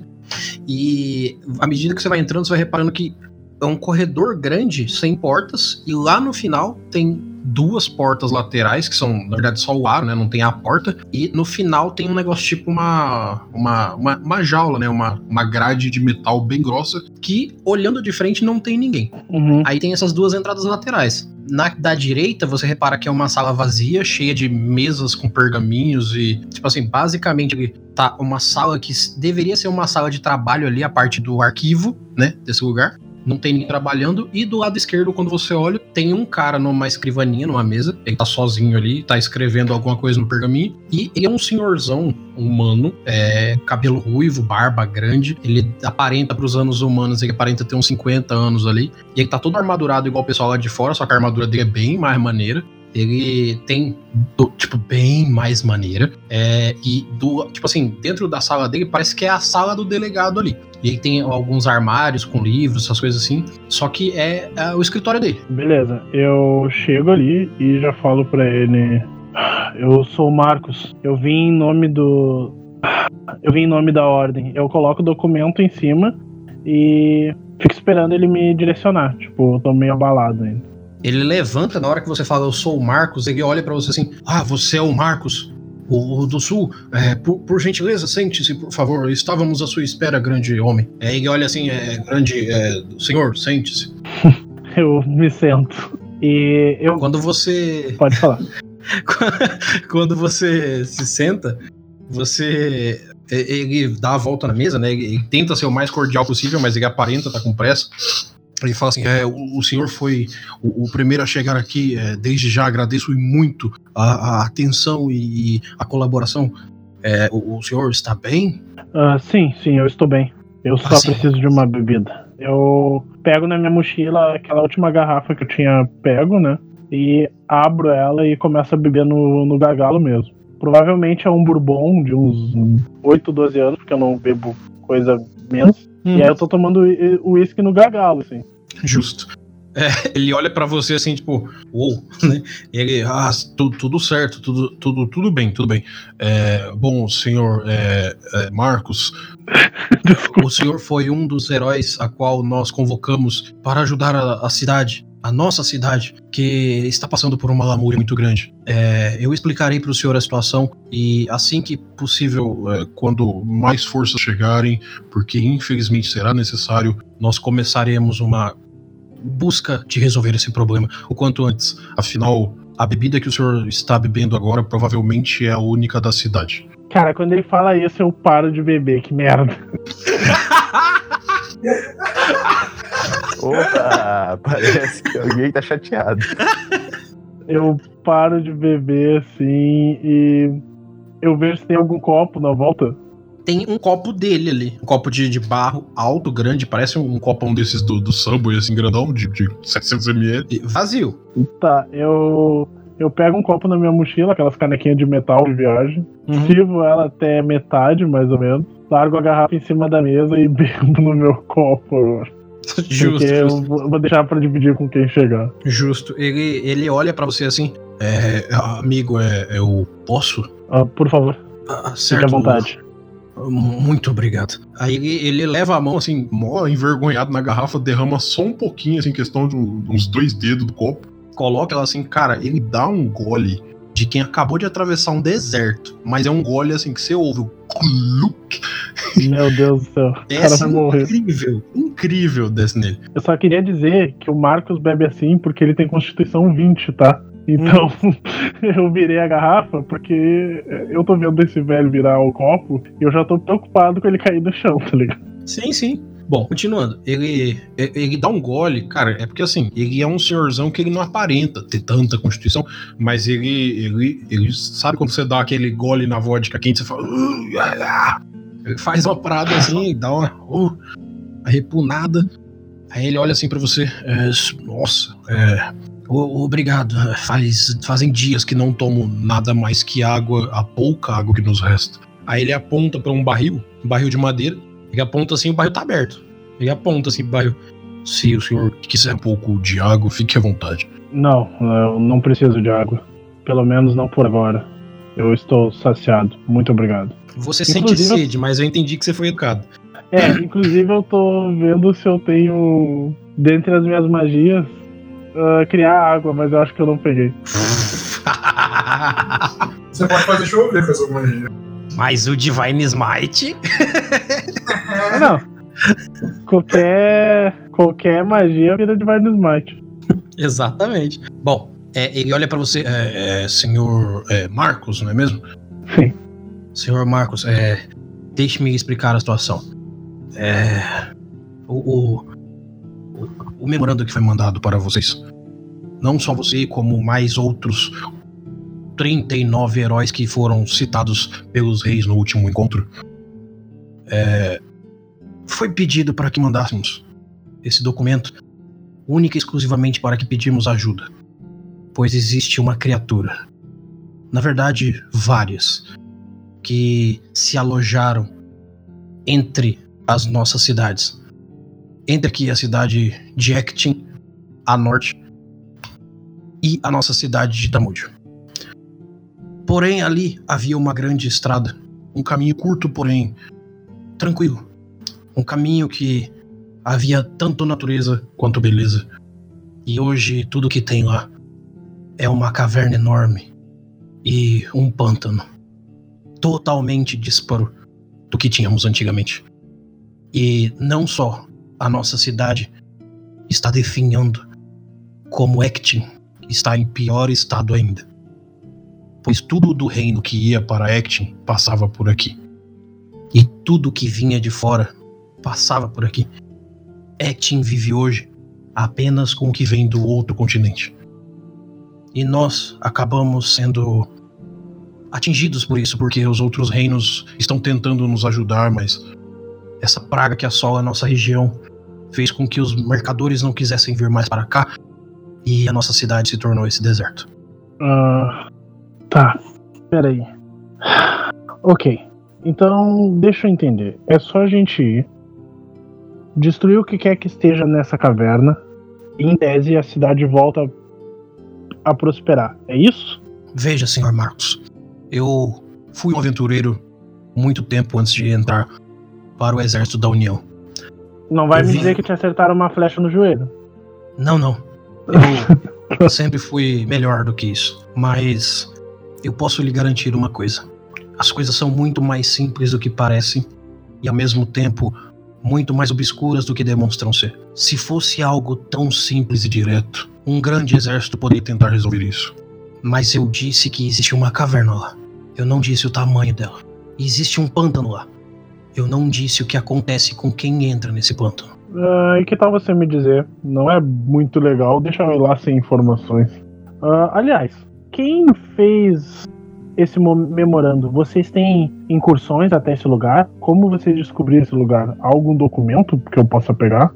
Não tá me parecendo uma boa ideia ir assim, de mãos abanando. Bom, a última reunião foi feita há menos de três luas, menos de três semanas. E o que aconteceu foi que todos os líderes dos velhos reinos decidiram que precisavam fazer algo quando nossa terra começou a entrar nesse estado. Então, nós mandamos algumas in- incursões dos aventureiros que viviam aqui, dos pequenos heróis que nós tínhamos na nossa cidade.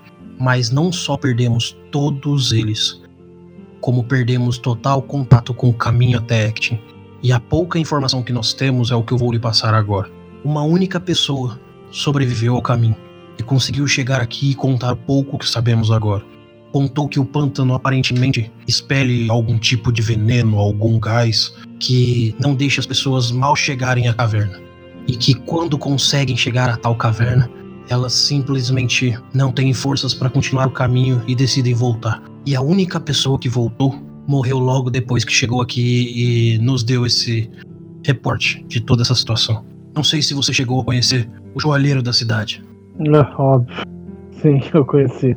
Era um amigo, um amigo pessoal muito próximo. Ah, eu posso lhe fazer uma pergunta? Sim, claro. Como ele morreu? Como? É, exato. Ah, Como tá, ele tá, morreu? tá, tá. É, não, eu perguntei porque eu não tinha ouvido. Ah, É. tá. Bom, ele chegou aqui sozinho, em um único cavalo, que também morreu junto, poucos dias depois. Ele estava fraco, como na ida, mas estava bem mais fraco na volta. E ele estava com a pele acinzentada.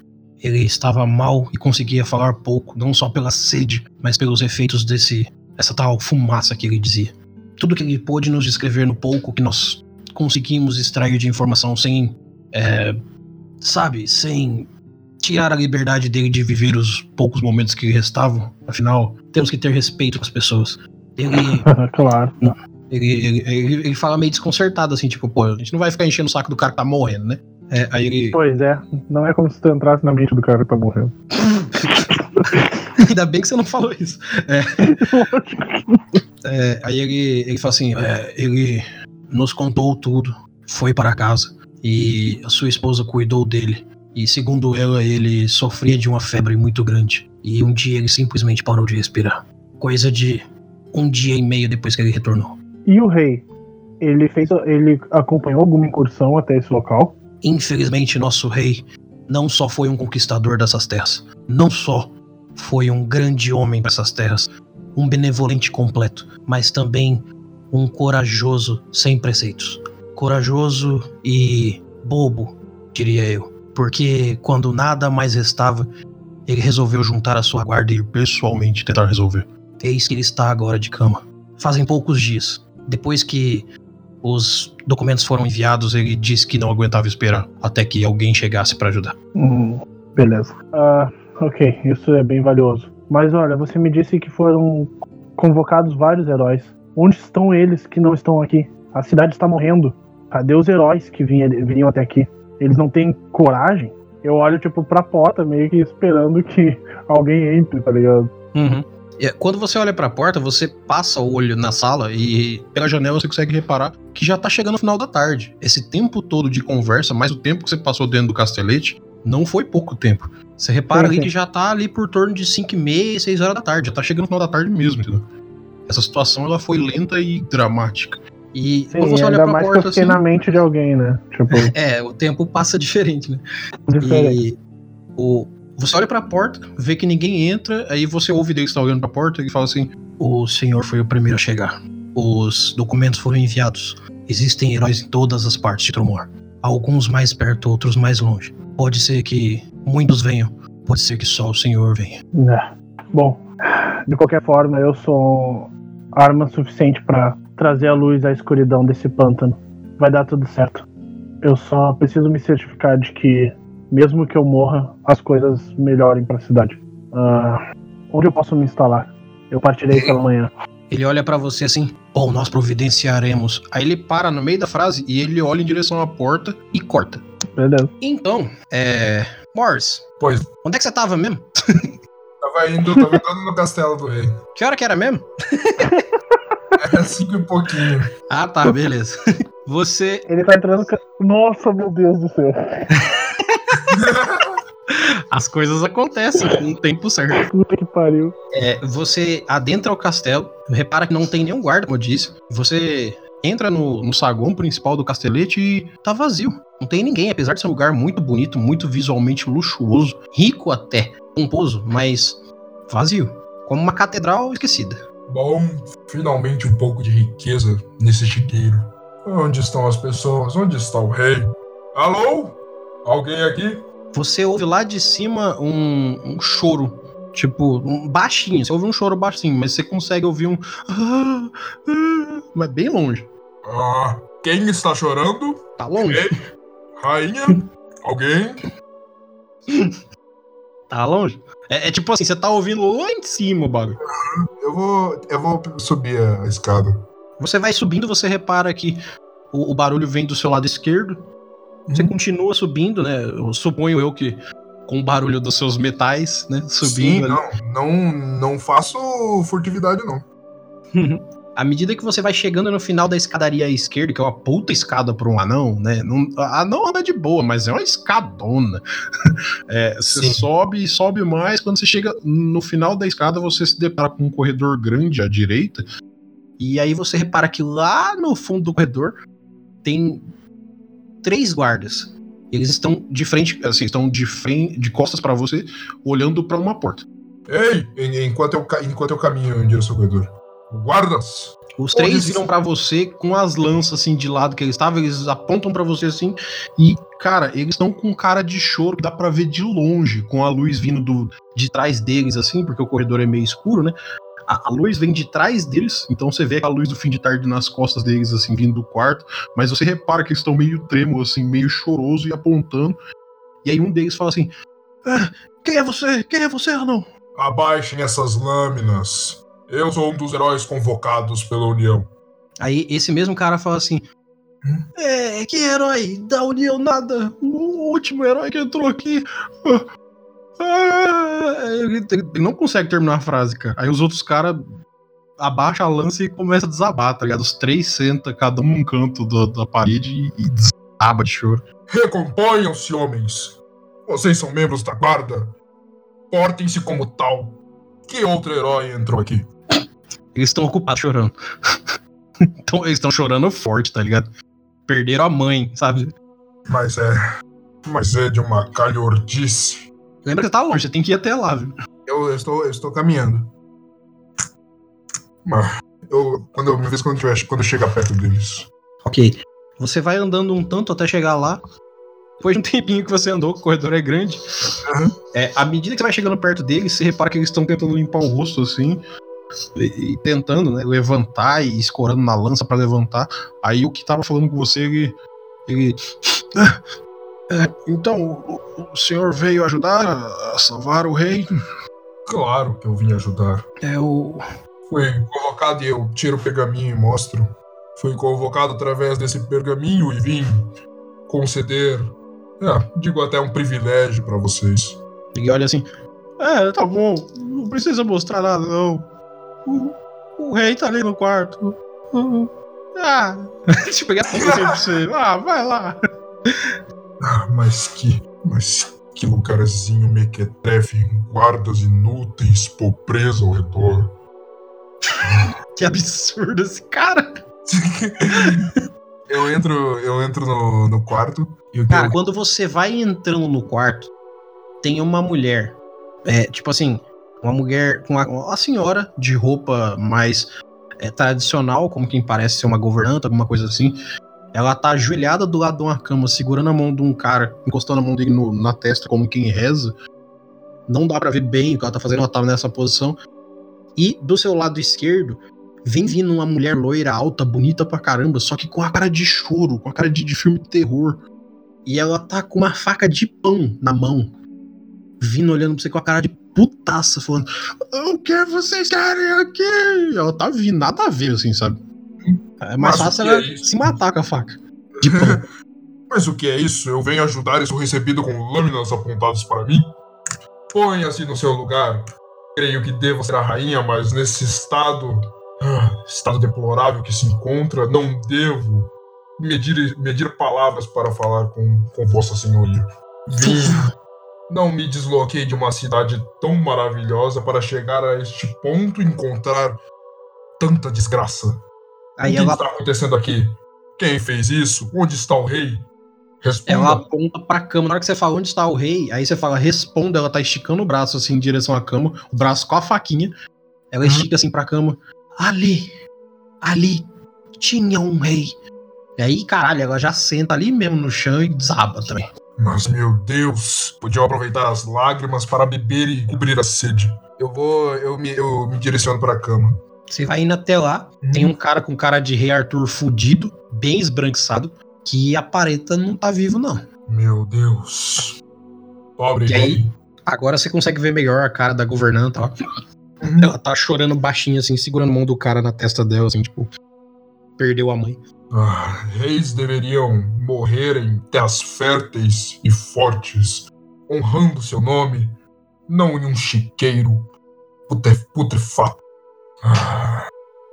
Eu, eu ajoelho ao pé da cama e faço uma prece. Ó meu senhor, que encaminhe a alma deste nobre para os céus e garanta a ele que sua terra volte a ser feliz. Levanto.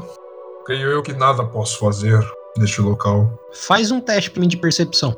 Ok. Daria um. Na hora que você faz essa pequena oração e você se levanta, você percebe uma pequena mexida no dedo da mão próxima de você. Dele. Uhum. Mas é, cara, é uma fração, assim, sabe? Sim. Mas. Mas o que está acontecendo aqui? Há quanto tempo ele está nesse estado, governando? Ela levanta assim o rosto, olhando pra você chorando. Ele está assim há alguns dias. Desde que ele foi para o norte.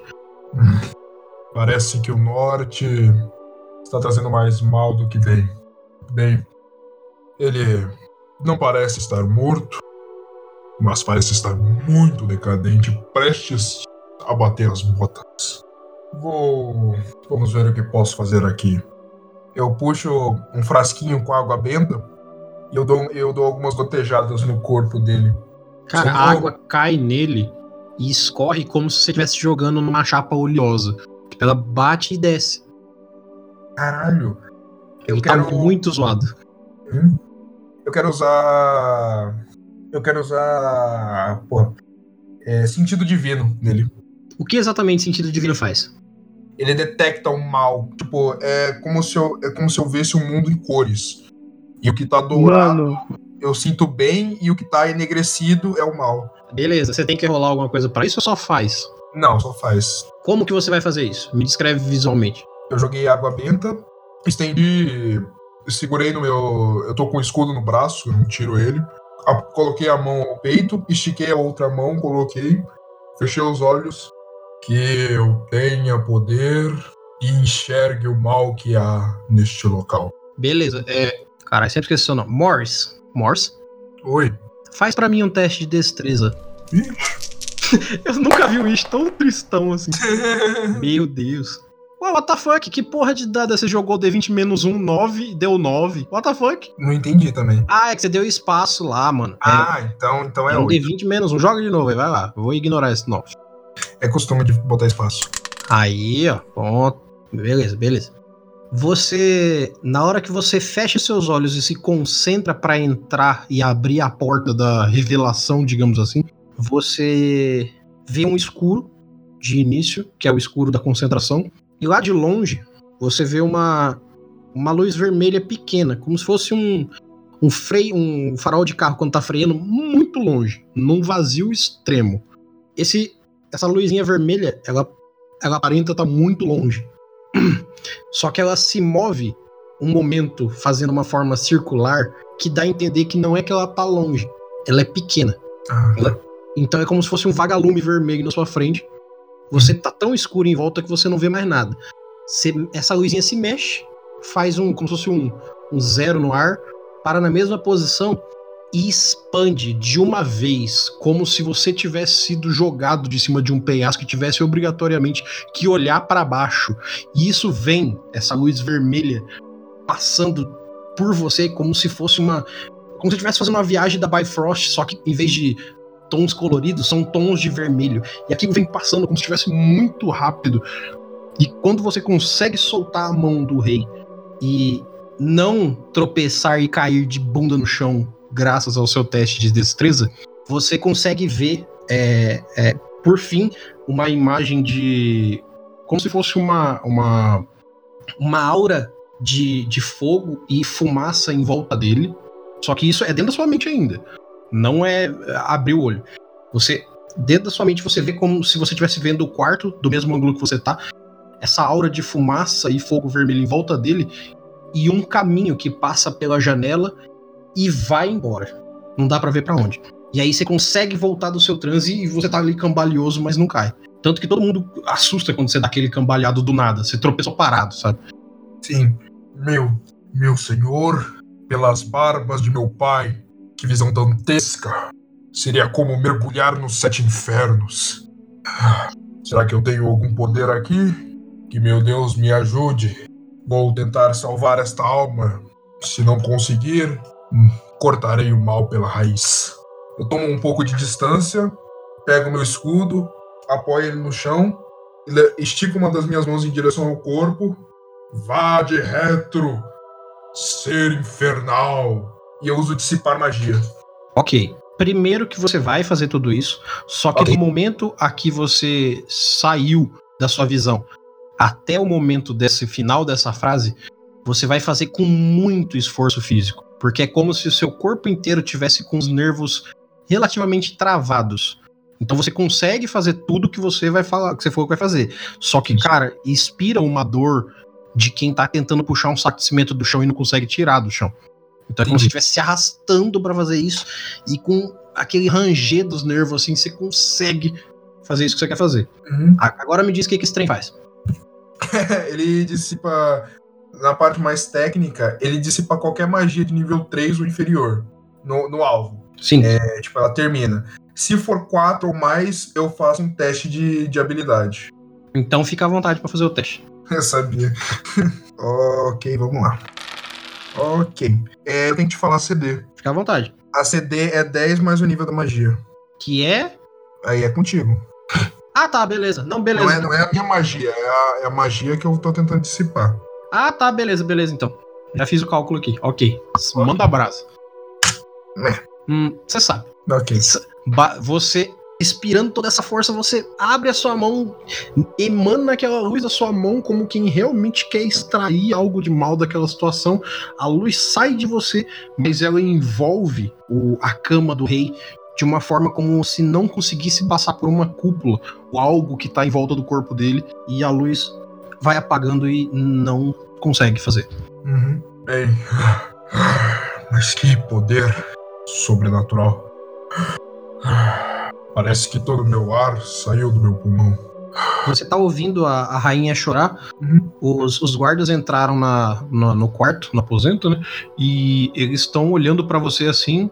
E um deles fala: O que você está tentando fazer com o nosso rei? É, senhores, poupem, poupem palavras ante a mim. Há uma força demoníaca que envolve este senhor. E eu, como membro da religião, estou tentando expurgá-la deste local. Infelizmente, meu poder aqui não é o bastante. Precisarei contactar a raiz deste mal e cortá-la como se arranca uma árvore do chão. Então, vai, vai, vai fazer isso logo. Mais respeito comigo, Heli soldado. Vocês ficam chorando, seu rei está vivo, só está amaldiçoado. Tenham mais fé e engulam esses choros. Sejam fortes e protejam a cidade. A cidade sofre enquanto vocês aqui não fazem nada. Deem licença, tenho outras coisas a cuidar. os três meio que engole seco, assim, fica mais ereto, assim, espera você passar. Uhum. À medida que você vai saindo assim, um deles encosta a porta e você vê que eles, tipo assim, na- naquela última olhada assim, você vê que eles estão abaixa a cabeça, sabe, desapontado e o último fecha a porta. Ok. E aí você tá saindo do castelete. Uhum. Eu saio ó, murmurando ódio por, por toda essa situação. Esse fedor, esta visão horrenda e agora um inferno na Terra. Ah, Há muito trabalho a se fazer. Bom, não esperava menos de uma carta tão emergencial. É, saindo, eu quero que você me avise quando encontrar com o cocheiro. Você chegou lá no portão, eles não voltaram ainda. Uhum. Você conhece a cidade, não tão bem, mas você conhece a cidade, você sabe onde são os lugares principais. Ok. Incompetentes, pobres ao meu redor, e agora terei que caminhar sobre essa terra maldita. Bem, vou seguir até o posto da União e ver as ordens que tenho que seguir. Esse lugarzinho me inspira dor. Não gosto daqui, tenho nojo desse lugar. Você vai seguindo então até a, a delegacia? Sim. Beleza. É, no, no- você sabe onde ela é porque é um dos poucos lugares que você saberia mesmo por ser é, lugares importantes da cidade. É, na- mais ou menos na metade do caminho, você repara que entre o vão de algumas casinhas tem duas crianças, bem, cara, criança da Somália, merdão. Eles estão com um caldeirãozinho que dá mais ou menos uns dois palmos, assim, dá pra segurar, né, com as duas mãos, Uhum. uma mão, mão adulta. E ele, eles estão com um foguinho no chão ali, esse caldeirãozinho em cima, e eles estão meio que se esquentando no fogo e ao mesmo tempo parece que estão cozinhando alguma coisa ali. Uhum. Olhem só, aquelas criaturas horrendas sofrendo com esta pobreza e aqueles guardas chorando ao invés de ajudar essas pobres crianças. E eu agora tenho que sujar as minhas vestes nessa terra. Ah, ainda bem que meu coração ainda é bom. Eu me aproximo das crianças. Você vai chegando perto deles, você vai sentindo um cheiro muito, muito ruim vindo da direção deles, um cheiro de sujeira, um cheiro de, de, de, de- gente, sabe? Aquele cheiro de mendigo, de rua mesmo. Sim. E aí, à medida que você vai chegando perto, os dois te olham assim, eles estão meio trêmulo, meio. Eles estão fragilizados pela situação. E eles olham assim. Um deles é, é- é um menino e um deles é uma menina. Só que eles têm o cabelo curtinho, né? Bem, bem zoadinho, mas dá pra reparar que uma deles é menina. Dois humanos. e aí eles. é, é, as duas crianças olham pra você e o, o guri meio que entra na frente da irmãzinha dele e vai tampando ela com o braço assim, e a guriazinha vai meio que se refugiando atrás dele. E aí fala assim: o que você quer? O que você quer? Não tema, menino. Vim neste lugar horrendo para trazer a luz que vocês tanto necessitam. Ao contrário dos seus regentes, que se deleitam em tristeza ao invés de procurar uma solução, eu vim trazer algo que possa ajudar. Sou um herói, então observem a minha bondade e agradeçam. Eu puxo da, da minha bolsa algumas, algumas rações, mais ou menos um, tecnicamente umas três rações. É. Teste de. Não é observar aqui, é. Ou é observar mesmo? Eu não lembro, que no 3.5 é diferente. É... Observar? Não sei. Não, não é, não é observar. Percepção. É, percepção, isso, percepção, isso. Eu sempre confundo aqui. Ok, 17. Você levando a mão na sua bagzinha, você vai é, tirando o olho deles e olhando pra baixo. Nesse caminho, você repara no chão um pano que a- se aparenta ser um cobertor, alguma coisa assim, mas é muito de relance. E você repara que tem sangue nele. Mas, tipo, porra, é uma poça de sangue em cima daquele cobertorzinho. E aí você leva a mão e vai pegando a ração. Só que meio como os guri estavam meio na frente, meio que tampou agora que você virou de um jeito ali, você conseguiu ver isso. Entendi. Crianças, tomem esta comida. O que é este sangue? O, o gurizinho tá na frente assim, faz uma cara de bravo. E aí você vê que o olho dele vai começando a aparecer umas lágrimas. E a irmãzinha dele que tá atrás meio que abraça ele por trás assim. E aí os dois começam a chorar, mas o gurizinho tá te olhando com a cara de puto. E ele não fala nada. Acho que você deve tomar isso como elogio, criança. Faz bem em você engolir o choro e proteger sua pobre irmã. Lhe darei. Eu faço assim, tim, dando uma peça de ouro pra ele. Ele leva a mão assim pra você esticado, como quem tá né, pegando a esmola assim. Uhum. Ele pega da sua mão e, e puxa de uma vez assim. E ele tá, tipo, ele tá meio encolhido. Ele tá. Agora, como os dois se encolheram bem, você consegue ver que naquele cobertorzinho atrás dele tem um, um sangue meio é, é, estourado, assim, como se tivesse explodido alguma coisa assim. Uhum. E o sangue meio que vai indo em direção ao caldeirãozinho. Sim. Bem, você. Você um dia crescerá e será um nobre guerreiro com esse espírito protetor. Mantenha-se assim. E o que fazem nesse caldeirão? Ele não, nenhum dos dois fala nada. Eles meio que só saem da frente assim. E eles, ele vira pra irmã dele e abraça ela assim. E ele abaixa a cabeça também. Sim, eu vou olhar o que tem dentro do caldeirão. Você sabe o que, que tem dentro do caldeirão, né? Pior que não, bicho. Quando você olha aquele sangue passando como se fosse um caminho do cobertor pro caldeirão, você repara uma cena bem, bem complicada. Uhum. Não tá inteiro, mas dá pra perceber que aquele, aquilo que aparenta estar cozinhando ali tem umas feições muito parecidas com pedaços de um bebê. Ah, em todos esses anos, já vi coisas grotescas, mas isso é de tirar até o meu nobre apetite. O gurizinho levanta a cabeça e ele tá remelento assim. Ele não chama minha irmãzinha de horrenda. Não estou chamando sua irmãzinha de horrenda, estou chamando a situação na qual ela se encontra. Tome esse direito, criança. Erga este corpo. Honre a irmã que ainda lhe resta. Você é o protetor dela, haja como tal. E parem com o que estão fazendo. Se alimentem com o que lhe dei e, em nome do Senhor, deem um fim a isto que você chama de irmã, de uma forma nobre, da qual ela agradeça lá em cima o que você está tentando fazer pela sua outra irmã. Cara, os dois se entreolham assim, olham pra você, estão com a cara de que não entendeu paçocas. Aham. Eles estão ouvindo você, mas sabe, é tudo muito rebuscado pra eles. E aí ele segura na, na mão da irmã dele, assim, e, e vai meio que puxando ela e se afastando de você, assim, indo em direção ao caminho que você veio. Sim. Aí eles andam um pouquinho, quando eles chegam perto da quina da, da, da, casa, assim, ele dá um puxão na mão dela e os dois fup. Eu me ajoelho no, no caldeirão, vejo aquela cena. Ah, crianças. Tchá, que lugar horrível. Eu me ajoelho e olho pra dentro do caldeirão. Parece que o demônio lambeu esse lugar com o pior do desdém. Ah, Eu, eu viro o caldeirão, sabe? No chão. Uhum. Agora você tem certeza do que tinha lá. Ah, Coisa horrível. Meu pai amado. É, tem um foguinho embaixo. É, meio que apa- apaga um pouco quando você derrama, mas ainda tem um pouquinho. Ah, Eu pego a minha, o meu frasco de água benta também. Dou algumas gotejadas no corpo do que tá ali. Misericórdia. É o que eu peço. Aquelas crianças não sabem o que fazem. São apenas pobres sofrendo do que os. do que alguns chamam de inferno na Terra.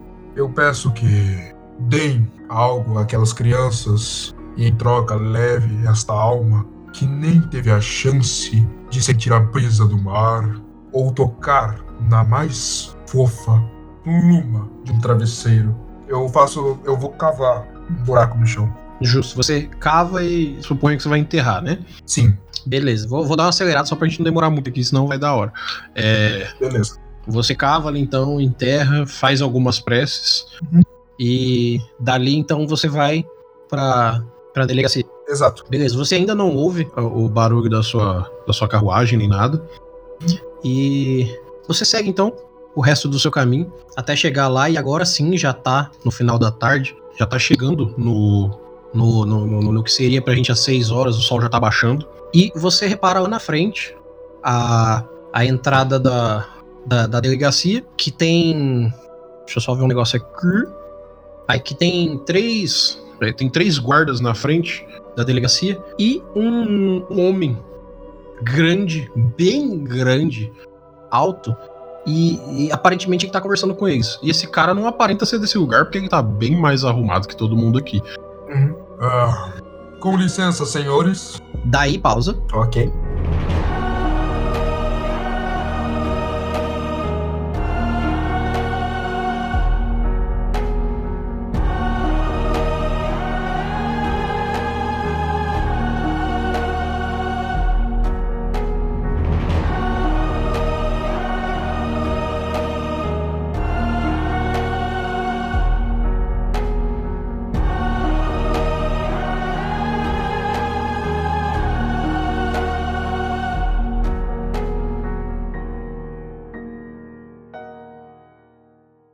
Continua.